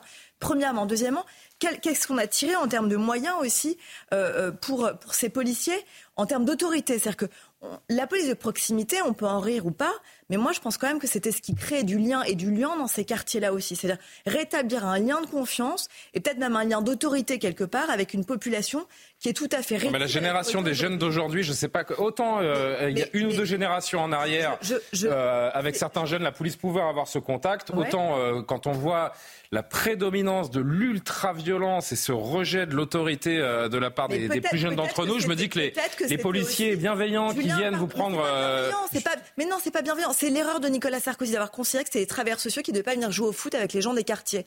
Mais c'était pas ça leur valeur ajoutée. C'était pas ça leur fonction première. La fonction, justement, c'était d'arriver à créer la désescalade, à renouer un dialogue et à essayer de faire comprendre qu'il y avait justement une autorité. Voilà. Non, mais moi, je voulais rebondir sur euh, ce côté. Est-ce que l'immigration est le responsable de cette, le responsable de cette situation d'insécurité? Moi, je le pense. Il ne s'agit pas évidemment de jeter l'opprobre sur tous les immigrés qui viennent en France, mais il y a clairement un lien entre la rupture identitaire de certaines populations qui parfois, pas toujours, mais parfois sont arabo-musulmanes, entre cette rupture identitaire et une action hostile vis-à-vis -vis de la France. Quand on ne se sent pas appartenir à la France, il y a quand même plus de chances qu'on se retrouve un jour à faire face à l'autorité française sous toutes ses formes. L'autorité du professeur, l'autorité du policier, l'autorité de l'État. On a vu que personne n'était épargné pendant les émeutes et que c'était aussi bien les mairies que les commissariats que les écoles. le problème, c'est que ceux qui nous gouvernent, Eric Tegner, ceux qui nous gouvernent, on voit toujours le message inverse de ce qui est. Alors, vous n'aviez pas fini. Voilà. moi, je voudrais qu'on avance là-dessus. Sans, faire on voit toujours le message inverse. On va parler de la loi immigration dans un instant. Ce qu'attendent les, les, Français, a priori, c'est plus de fermeté. Et on va voir dans un instant avec Johan qu'elle est complètement euh, détricotée. On parlait de Gérard Collomb. C'est vous, Tatiana, qui avez rappelé la, la, la, la, phrase face à face. Je pourrais évoquer François Hollande qui parlait de partition. Je pourrais évoquer, plus proche de nous, Emmanuel Macron qui a évoqué la décivilisation. Mais aucune décision choc, encore une fois. Oui, Alors, euh, pardon, Michael, vous, vous, aviez, vous poursuiviez. Et, euh, et Eric, pour conclure. C'était simplement pour dire qu'il y avait un lien entre, évidemment, cette culture identitaire et la sécurité. On a vu au moment des émeutes, d'ailleurs, il y avait beaucoup de syndicats de policiers et de policiers qui venaient témoigner en plateau pour dire qu'il y avait une dimension identitaire à ces émeutes, avec des formules prononcées en arabe, etc. Ça fait maintenant aussi partie de la culture populaire de ces jeunes-là, même quand ils ne viennent pas de cette immigration-là. Euh, voilà, donc c'est une problématique à, résoudre globalement, je dirais qu'il faut aussi recréer une désirabilité de la France. Il faut que ces gens-là comprennent que la force est du côté de la France, que le prestige est du côté de la France, que c'est quelque chose d'enviable d'appartenir à la France. Et l'autorité se rétablira en même temps. Si je peux apporter un élément euh, technique, la problématique en France, c'est que déjà, on ne peut pas estimer le problème parce que, par exemple, on ne peut pas comptabiliser ceux qui sont français mais issus de l'immigration. Moi, ce qui m'intéresse, c'est de regarder, par exemple, ce qui est calculé, parce que c'est possible de le faire en, Suède, par exemple, et au Danemark. Et donc, qu'est-ce qu'ils qu'est-ce qu'ils ont montré? Ils ont montré que la nouvelle génération aujourd'hui est deux fois plus violente que la génération d'avant. Ça, c'est la problématique que vous Ça, factuel, hein. tout à l'heure, euh, Julien. Sur la cocotte minute de Thibault de Montbrial, qu'est-ce qui est différent depuis le mois de juin? C'est qu'on a compris que cette violence, elle ne venait pas simplement du 93 et de Marseille, elle était mmh. rassemblée sur l'ensemble du territoire. Et moi, ce que me disent les personnes, justement, qui travaillent sur ces questions de sécurité, c'est que ce n'est pas le risque de guerre civile qu'il y a. C'est le risque plutôt de pillage, de logique de chaos, d'un moment, justement, où l'État va s'effondrer parce qu'on ne sera plus en mesure de faire face justement à l'ensemble de ces dealers, de ces trafiquants, de ces personnes qui sont réparties sur le territoire et qui se disent français parce que, pour la plus grande partie aujourd'hui, ils font partie de cette troisième génération et ils sont français parce que même leurs parents, ils se sentent complètement dépassés par cette euh, situation. Et le problème quand on parle de guerre civile, c'est que en fait, c'est une façon de dire ah, attention, il ne faut pas prendre les mesures. Et là, je réponds à votre remarque tout à l'heure, Julien. Si les politiques aujourd'hui ne veulent pas faire ce qu'il faut, notamment sur la loi euh, immigration, c'est d'abord et avant tout parce que justement, ils sont lâches et qu'ils ne souhaitent pas aujourd'hui voir de nouvelles émeutes. Ils sont en train d'acheter la paix sociale, ce qu'ils font depuis des années. C'est terrible, hein, ce, constat. Ça fait peur, hein, ce, que, ce que vous nous dites. Mais, mais en effet, ça semble frapper du saut du bon sens. Vraiment 10 secondes parce qu'on devait conclure et c'est, euh, on passe à un autre sujet, Tatiana, s'il vous plaît. C'était juste ah pour évoquer un, fait des signes. Je vous ai dit très court. parlementaire qui a été fait alors très vite sur la Seine-Saint-Denis, qui est quand même le département le plus euh, criminogène aujourd'hui en France métropolitaine, le plus jeune, le plus pauvre et le plus dynamique à la fois. Donc tout ça est très, quand même très complexe. Si j'essaye de résumer très vite, donc je n'ai pas parlé très vite, mais j'essaie d'être très rapide là-dessus. Premièrement, un manque de moyens de la police première chose. Mm. Un manque de moyens, la justice pas du tout assez de greffiers. Un problème aussi d'éducation, c'est-à-dire que l'école ne joue plus sur. Vous avez oublié l'aspect idéologique de, des magistrats. Ils vont même plus à l'école. J'ai pas, terminé, mais euh, je peux terminer. Mm. Euh, troisièmement, donc un problème d'ascenseur social, mixité qui n'est plus là. Et quatrièmement, évidemment, une sorte d'entrisme euh, et, de voilà. Ah, ils ont tenté la mixité à Romans-sur-Isère, on a vu le résultat. Voilà. Sauf que le discours a un peu éculé quand même. Euh, c'est celui d'il y a 30 ans. Bah, c'est un rapport parlementaire. Non, mais ce que vous venez de, ce que vous venez de dire, on aurait pu le dire il y a 30 ans. Sur le terrain, non, mais j'entends, je dis pas que c'est, je dis pas que ça émane de, de, de, vous. Je dis juste que bah ce, rapport, on aurait pu le dire il y a 30 ans. Justement, le problème, c'est que justement, depuis 30 ans, on n'a pas fait grand chose, ni pour la justice, ni pour la police, notamment. La loi immigration. La loi immigration, venons-y, puisque euh, c'est aussi l'actualité. Johan Usaï, je me tourne vers vous. L'article 3 a fait son retour dans le projet de loi immigration porté par Gérald Darmanin. La commission des lois de l'Assemblée nationale a largement réécrit, c'est moins qu'on puisse dire, la copie sénatoriale concernant euh, d'abord la régularisation des travailleurs sans papier dans les métiers en tension. Ah oui, le Sénat dominé par la droite avait euh, largement durci le dispositif proposé par euh, l'exécutif en prévoyant un titre de séjour accordé par les préfets, je cite, à titre exceptionnel avec de multiples conditions à, remplir comme la vérification auprès de l'employeur de la réalité de, de l'activité et une durée minimale de travail de 12 mois. L'amendement adopté aujourd'hui en commission à l'Assemblée nationale revient à une durée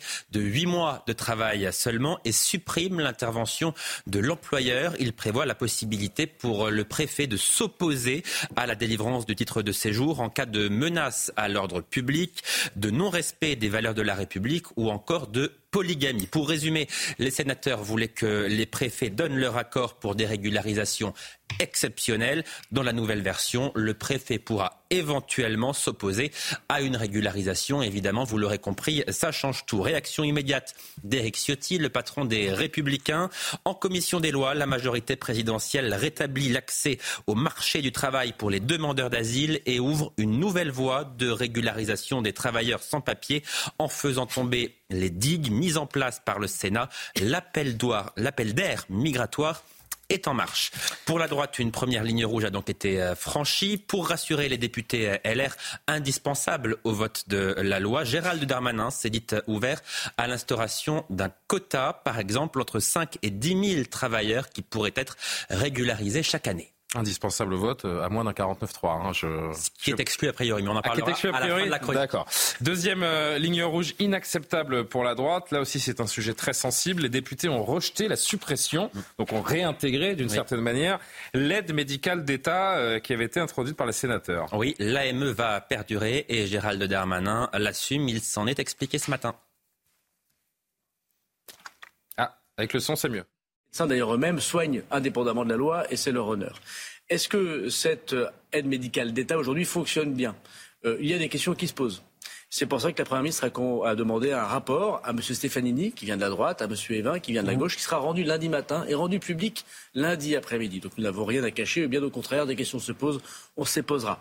Est-ce que l'aide médicale d'État, pour autant, doit être réformée dans le texte immigration que je porte? La réponse est non. Il s'agit de la santé publique, ça n'a rien à voir avec le texte sur les étrangers. Le ministre de la Santé justifie lui aussi le, maintien de l'AME. On va le voir dans son euh, tweet. La commission des lois de l'Assemblée nationale vient de rétablir l'aide médicale d'État. C'était indispensable, dit-il. C'est une position juste et forte pour un dispositif indispensable, efficace et évalué de santé publique. Une position pas du tout du goût à nouveau d'Eric Ciotti, pour qui la loi du gouvernement redevient un petit texte au rabais qui continuera d'inciter l'immigration de masse. Rappelons que l'aide médicale d'État a coûté l'année dernière 1 milliard 200 millions d'euros aux finances publiques et a bénéficié à 400 000 personnes. Alors encore faut-il que cette loi soit adoptée. Julien, c'est la question que vous, vous évoquiez. On n'imagine pas, je ne connaissais pas votre votre chronique en avance. On n'imaginait pas l'ensemble des députés euh, LR voter ce texte compte tenu des, des réactions. Le gouvernement ne souhaite pas utiliser de 49.3 parce que ce serait d'abord mal perçu par l'opinion publique, parce qu'ensuite ce serait quand même prendre le risque d'une censure. Donc Gérald Darmanin travaille là davantage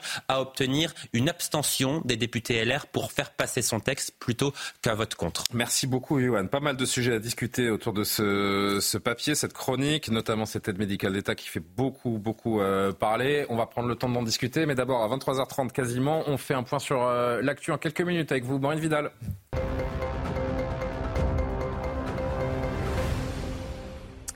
Six nouveaux otages israéliens ont été libérés à Gaza et sont arrivés en Israël ce soir. Parmi eux, des ressortissants d'Uruguay, du Mexique et de Russie.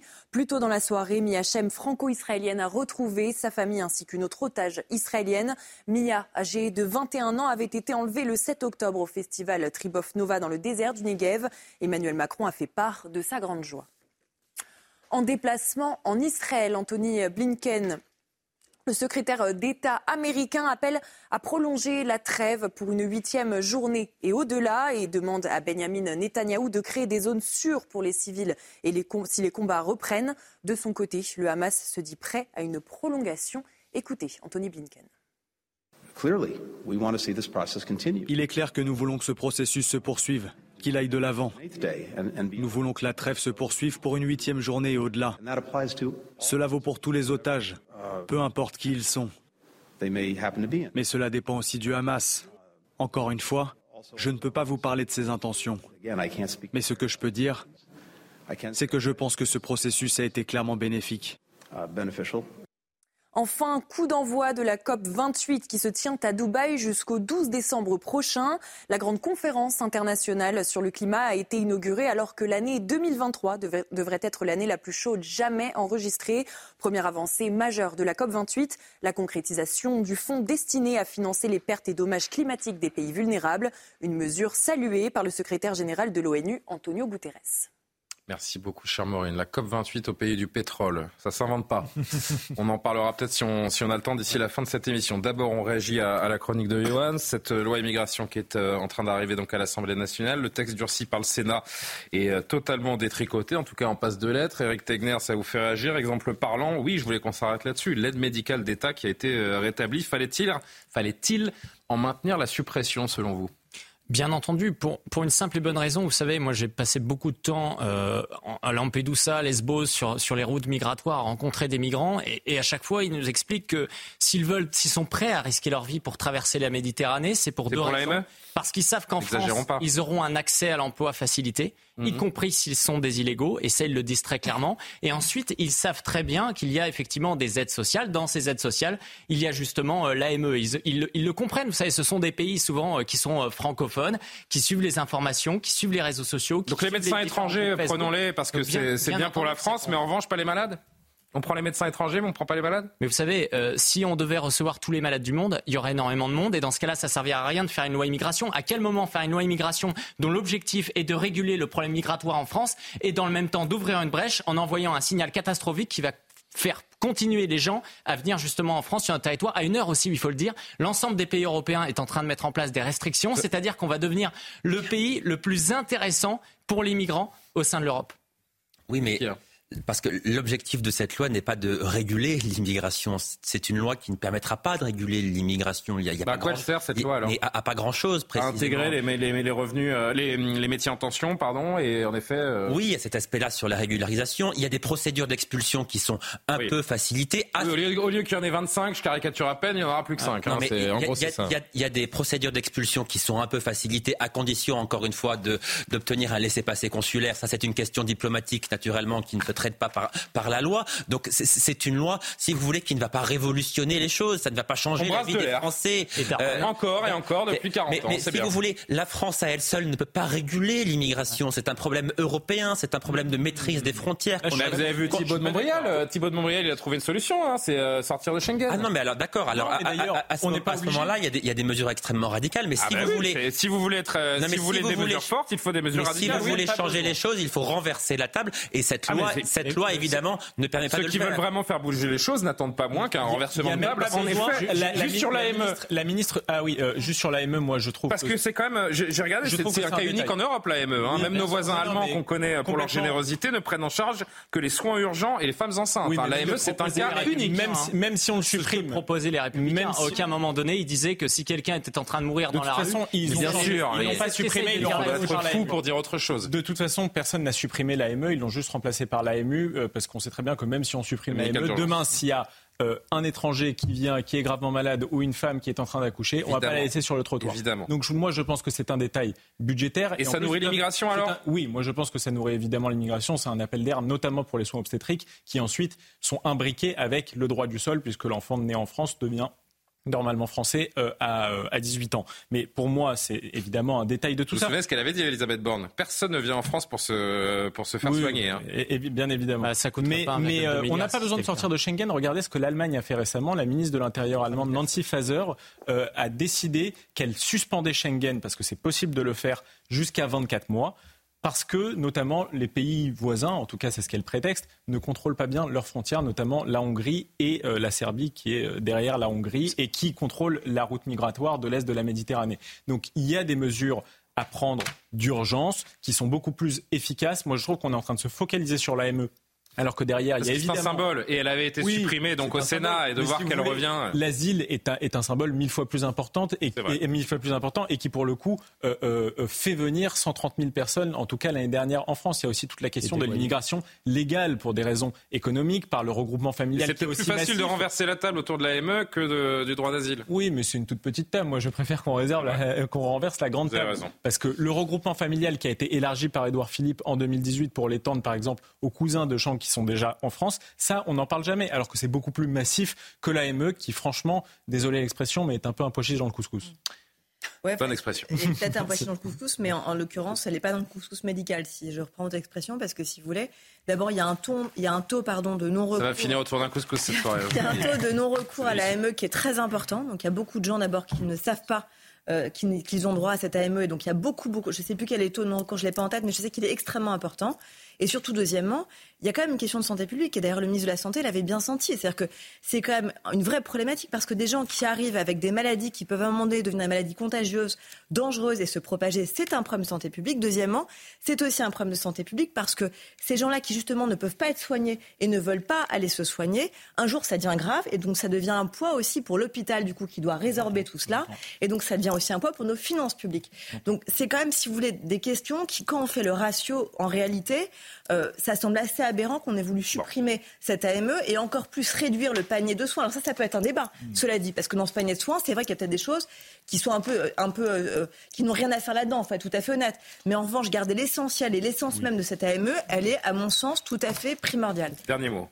J'ai un élément que je voulais mettre en avant quand on entend les auditions de Gérald Darmanin, un élément qui va vraiment parler à vos auditeurs. Sur 100 000 personnes aujourd'hui qui créent des auto-entreprises, il a révélé que près de la moitié, c'est-à-dire 50 000, étaient créées par des étrangers illégaux. Ça, ça parle à tout le monde. Il y a énormément de Français aujourd'hui qui créent leur auto-entreprise. 50%, Et c'est on peut en créer une entreprise en étant, euh, en étant clandestin en parce que France c'est ce que Gérald Darmanin a expliqué. Les plateformes refusent justement certaines de mettre en place des, des, des éléments de vérification. Tout ça pour dire qu'en fait, on est dans un monde complètement fou. On est à la 30e loi sur l'immigration et aujourd'hui, un, un, un étranger illégal peut créer son auto-entreprise quand un Français a du mal aujourd'hui à créer sa SAS. Bah écoutez, je, je, je n'avais pas connaissance de ça, donc euh, j'irai, euh, j'irai. Personne d'ailleurs l'a fait, c'est Euh, vraiment j'irai Darmanin vérifier qui l'a si révélé cet voilà. après-midi. Mais, mais cela dit, je pense qu'il faut aussi sortir d'une hypocrisie crasse. Parce que, parce que d'ailleurs, Gérald Darmanin martèle en permanence. Ça veut dire que le nombre de Français qui ont des nounous, euh, les serveurs, les. Enfin, si vous imaginez le nombre de personnes qui devraient. Ça, c'est l'argument mais- massue. mais c'est pas un argument massif, Ah, si. pardon, c'est une réalité. Mais même le ministre de l'Intérieur avant Et c'est une réalité. massive, quand même. C'est une réalité aussi. Donc, pardon, il faut pas non plus. Même le président de la République, d'ailleurs, on avait fait un argument. C'est-à-dire qu'il ne faut pas non plus se cacher derrière son petit doigt par rapport à cette réalité qui est là et qui est le lot de pas mal de Français aujourd'hui. Il faut, aussi dire la vérité. On va voir le, cheminement. Euh, le vote est prévu pour à l'Assemblée On sait Il y en a pour combien de jours là? Là, c'est en commission cette semaine. ça doit arriver dans les, il y pour une dizaine de jours là. Donc ça doit être, euh, je dirais, oui, de deux semaines. Bon. Euh, toute autre chose, mais on reste à l'Assemblée nationale. C'est anecdotique, symbolique, ça a du sens, ça n'en a pas. Vous allez me, vous allez me répondre. C'est une image qui a fait le tour des, des réseaux sociaux, une séquence qui a fait le tour des réseaux sociaux. Vous savez qu'Elisabeth Borne est régulièrement aperçue sur les bancs de l'Assemblée nationale ou du Sénat en train de vapoter elle fume sa cigarette électronique. Un comportement qui est proscrit dans les deux chambres depuis mars 2023. Hier, la députée LFI Caroline Fiat s'apprêtait à dérouler son discours à la tribune quand elle s'est soudainement arrêtée pour le faire remarquer à la Première ministre. Regardez. Pensez-vous réellement, Madame la Première ministre, sincèrement, alors que le ministre de la Santé hier, pour des raisons de santé publique, a annoncé qu'il ne fallait plus fumer sur les plages, euh, aux abords euh, des bâtiments publics. Euh, sincèrement, ici, nous écrivons la loi. On n'est pas au-dessus des lois. Vapoter dans cette enceinte pendant que je suis en train de, de vous parler, c'est un mépris total. C'est un mépris total alors on le disait en regardant cette séquence, et c'est vrai que je suis assez d'accord qu'il n'y ait pas de contre-champ sur la Première ministre de la part de la réalisation. Alors je ne sais pas si c'est la chaîne de l'Assemblée nationale. Oui, c'est la chaîne de l'Assemblée nationale. Donc bon, on va pas euh, je prendre le risque de filmer la Première ministre. Je trouve que c'est assez... Euh, ouais, c'est pas terrible de ne pas avoir fait de plan sur elle, mais restons sur le fond. Vapoter, pas vapoter. Euh, pour une fois qu'on peut cautionner quelque chose qui vient des LFI, j'ai envie de dire, ça fait événement. Euh. C'est ce que j'allais vous dire. Je ne pensais pas dire ça un jour. Ouais, ben voilà, allez-y, faites-vous plaisir. avec une députée de la France insoumise. Je, je regardais Pascal Pro tout à l'heure dans l'heure des pros. Le ton, c'était plutôt, euh, oh, on est à l'heure de la délation. c'est quoi cette société finalement où chacun est pointé du doigt dès le mois. Non, moi je suis pas d'accord. Je suis pas d'accord. Elle n'a pas vapoté au sein de l'Assemblée nationale et je trouve ça très bien de la part de la députée de la dénoncer. Alors, c'est la cacophonie, pardon, c'est de ma faute.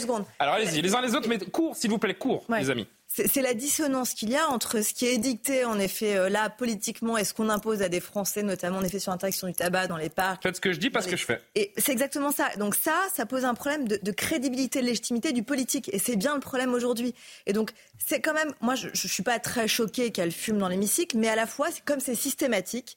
Et c'est vrai que là, ça devient, avec les lois qui sont en train de passer, euh, et avec cette volonté de politique de santé publique, et notamment d'éducation vis-à-vis des jeunes, etc., pour ne pas fumer, ou en tout cas arrêter de fumer, je trouve qu'en termes de message politique, c'est un problème de la part de la Première ministre qui doit être exemplaire. Allez, des réponses courtes, s'il vous plaît, les amis. Karim Abric, euh, c'est vrai que ça fait mauvais genre, que c'est pas très respectueux, et en effet, j'ai vu, hein, le fait de vapoter dans un lieu à usage collectif est puni d'une amende pouvant aller jusqu'à 150 euros, donc... Euh, il faudrait peut-être lui mettre une amende, Madame. Il y a le règlement, c'est le règlement, effectivement, c'est le message qu'on envoie, mais je trouve que quand on regarde ça, on a l'impression d'assister euh, à une dispute de cours d'école, vous voyez, et l'autre personne qui est en train de. Donc c'est plutôt le message que ça envoie, c'est de quoi on parle exactement? Est-ce que le temps précieux que les politiques. Alors moi, je suis pas d'accord avec vous. Pardon, non, je suis pas d'accord avec vous. Mais non, mais laissez-moi finir. Laissez-moi terminer. Moi, je suis tout à fait d'accord. Non, c'est important, mais c'est-à-dire qu'on devrait même pas penser à ça. C'est-à-dire que le règlement, c'est ça. Elle ne devrait pas vapoter et on devrait se concentrer sur les choses sérieuses. Hein, on parle de loi immigration, on parle de toutes sortes d'autres sujets en ce moment, et je trouve que c'est une perte de temps, c'est un discrédit de la fonction, c'est un discrédit du travail, et c'est ça qui est, qui est, dommageable dans un message comme celui-là. Moi, je trouve ça simplement désinvolte comme attitude. de la part de la Première ministre Oui, de la part de la Première ministre. Je trouve pas ça très grave, faut pas exagérer. Non, mais attendez, je suis pas, suis pas en train de dire qu'il faut en faire des heures. Et d'ailleurs, euh, une fois qu'Éric aura donné son avis, on va passer à autre chose. Hein, je vous dis, il n'y a pas de problème. Il y a une exemplarité. Mais, euh, mais ça veut, je trouve que ça vaut la peine d'être souligné et ça montre encore, oui, cette. Euh, on parle beaucoup d'impunité, d'impunité, en parlant des délinquants, des, des, de la criminalité, etc. Oui, c'est pas, mais là, c'est un règlement. Une forme d'impunité.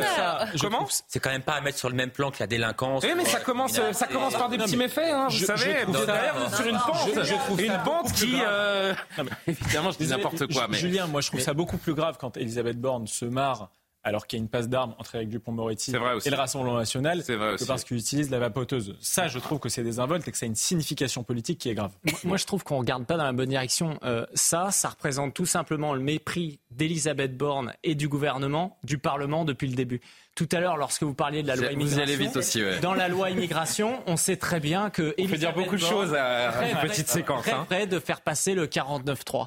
Et donc, en faisant cela, et c'est pour ça que ce n'est pas pour rien que c'est une députée LFI qui le dit, parce que LFI se bat énormément contre le gouvernement en raison de ce 49-3. Le Parlement n'a jamais été autant méprisé. Elle est toujours là, dans une certaine posture, comme si elle la regardait en train de leur dire de toute façon, mes amis, tous les amendements que vous déposez ne servent à rien, tout ce temps sert à rien, parce qu'à la fin, ça sera à nouveau un 49-3. Et puis, euh, pour conclure, et, ça fera plaisir à, à Yohann Usaï, je vais quand même euh, me permetêtre de rappeler qu'une députée LFI qui sermonne la, Première ministre sur son, sur son comportement à l'Assemblée nationale, c'est un petit peu l'hôpital qui se moque de la charité. Mais bon, ça, c'est une, euh, c'est une autre histoire. Il nous reste trois minutes. Je voulais qu'on évoque quand même la, COP28 qui s'est ouverte aujourd'hui à, à Dubaï, cette conférence qui va tirer un premier bilan mondial de l'action menée par l'ensemble des États pour se conformer à l'accord de Paris conclu en 2015. Cet accord qui, vous le savez, vous en souvenez peut-être, qui fixe l'objectif de limiter la hausse de la température à 1,5 degré d'ici la fin du siècle. Je ne vais pas vous montrer comment ça s'est passé aujourd'hui à, Dubaï. D'ailleurs, vous allez me dire ce que vous pensez du fait qu'une COP se déroule dans, un pays producteur de pétrole. Mais je voulais qu'on parle de ces collectifs écolos qui euh, profitent de l'occasion. Et je parle de dernière rénovation qui a badigeonné de peinture orange. Vous allez voir dans un instant le grand sapin de Noël place Kléber à Strasbourg en déployant une banderole qui dénonce cette COP 28 en Arabie Saoudite. Regardez.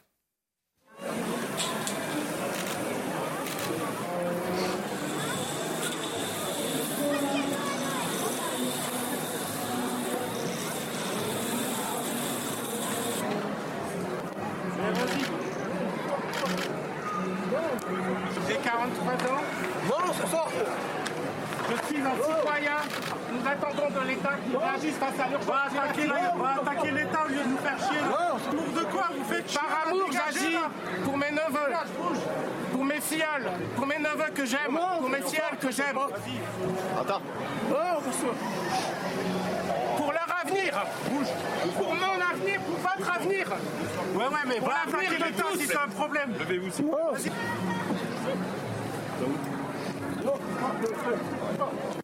Bon, bah, écoutez, on pense à ses neveux, à ses filleuls. Je pense qu'ils aiment bien aussi voir un beau sapin de Noël, ses neveux et ses filleuls, mais bon.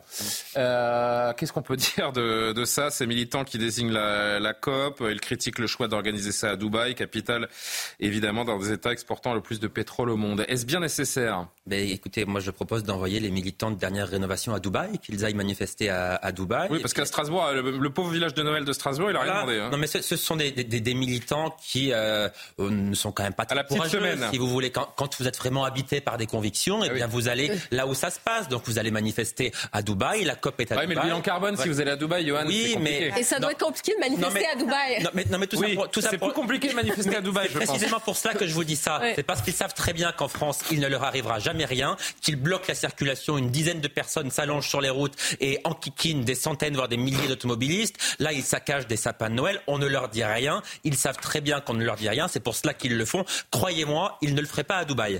Bon. Le cri du cœur de Yann Usaï.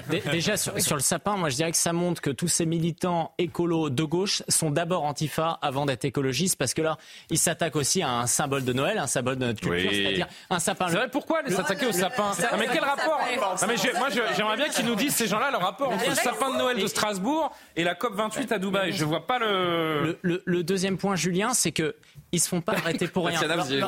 Lorsqu'on connaît dernière rénovation, pourquoi ces gens-là se font arrêter? Parce que leur objectif, c'est d'aller devant le juge et de changer la jurisprudence pour légitimer ce type de choses. Très vite, parce qu'il nous reste. On est, on est en débord, on me dit. Il y a encore trois personnes qui veulent parler. Si c'est pas plus, si c'est pas plus de 10 secondes, c'est d'accord. C'est une aberration. Euh, d'abord, on passe à côté du sujet essentiel qui était quand même qu'on est censé conduire à 1,5 le réchauffement climatique et on n'y est absolument pas. On repassera pour ça. Hein. Et on fait ça dans un pays, quand même, ça pose une petite question. Ou pour y aller, en effet, comme vous dites, en avion ou en jet d'ailleurs, émissions de CO2, euh, bilan carbone catastrophique. Ah, mais bon, vous n'allez pas y aller en deltaplane. Hein. Deuxièmement, bah, certes, peut-être qu'on aurait pu trouver un autre endroit. Deuxièmement, euh, un ouais, mais enfin, ce sont les dirigeants de toute la planète, donc ça sera toujours loin pour quelqu'un. Pour quelqu'un, oui, ce sera loin. C'est vrai. Ils ont qu'à faire des visios, surtout que le président de la COP dirige une société pétrolière. hallucinante, euh, qui utilise la climatisation à outrance et qui a même des pistes de ski. Mais qu'est-ce que vous avez changé, vous, pour C'est bien, c'est bien de donner des leçons comme ça du haut de nos plateaux de télé, mais. ferme la COP 28 à Dubaï. Le mot de la fin, Karima. sur 10 secondes. Bon, mais, euh, non, mais sur la manifestation comme telle, on s'entend que. Arrêtez la musique, Martin, je vous en supplie. C'est peut-être juste la, peinture orange. Oui, oui, on va peut-être pas très, très écolo que ces manifestants manifestent autour du sapin. Ça, ça m'a moins dérangé. Pour ce qui est de la COP, il faut quand même se dire a 70 000 personnes qui hein, se sont rendues là-bas. Oui, c'est vrai, le fameux bilan carbone. Et surtout que celui qui a présidé. Non, non, mais celui qui a présidé la COP c'est quand même le président d'une des grandes compagnies nationales. Bien sûr, mais c'est sur les très logiques. Sur le sapin, maire de Bordeaux, on en profite pour hein. faire du business aussi. Bon, c'est terminé, c'est terminé, c'est terminé. Ils m'ont laissé la musique. C'est vraiment que là, on est dans un. On est, on est, très, très en retard. Euh, Soir Info revient évidemment ce week-end avec Olivier de Kerenfleck. On le remercie de prendre la suite. L'édition de la nuit dans un instant. C'est Augustin Donadieu ce soir encore. Hein. Excellent Augustin Donadieu. Merci à Martin Nazur. Ah, c'est Simon. Simon est très bon aussi.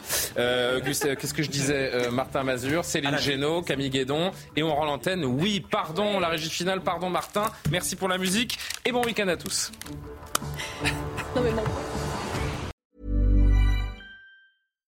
Hi, I'm Daniel, founder of Pretty Litter. Cats and cat owners deserve better than any old-fashioned litter. That's why I teamed up with scientists and veterinarians to create Pretty Litter. Its innovative crystal formula has superior odor control and weighs up to 80% less than clay litter. Pretty Litter even monitors health by changing colors to help detect early signs of potential illness. It's the world's smartest kitty litter. Go to prettylitter.com and use code ACAST for 20% off your first order and a free cat toy. Terms and conditions apply. See site for details.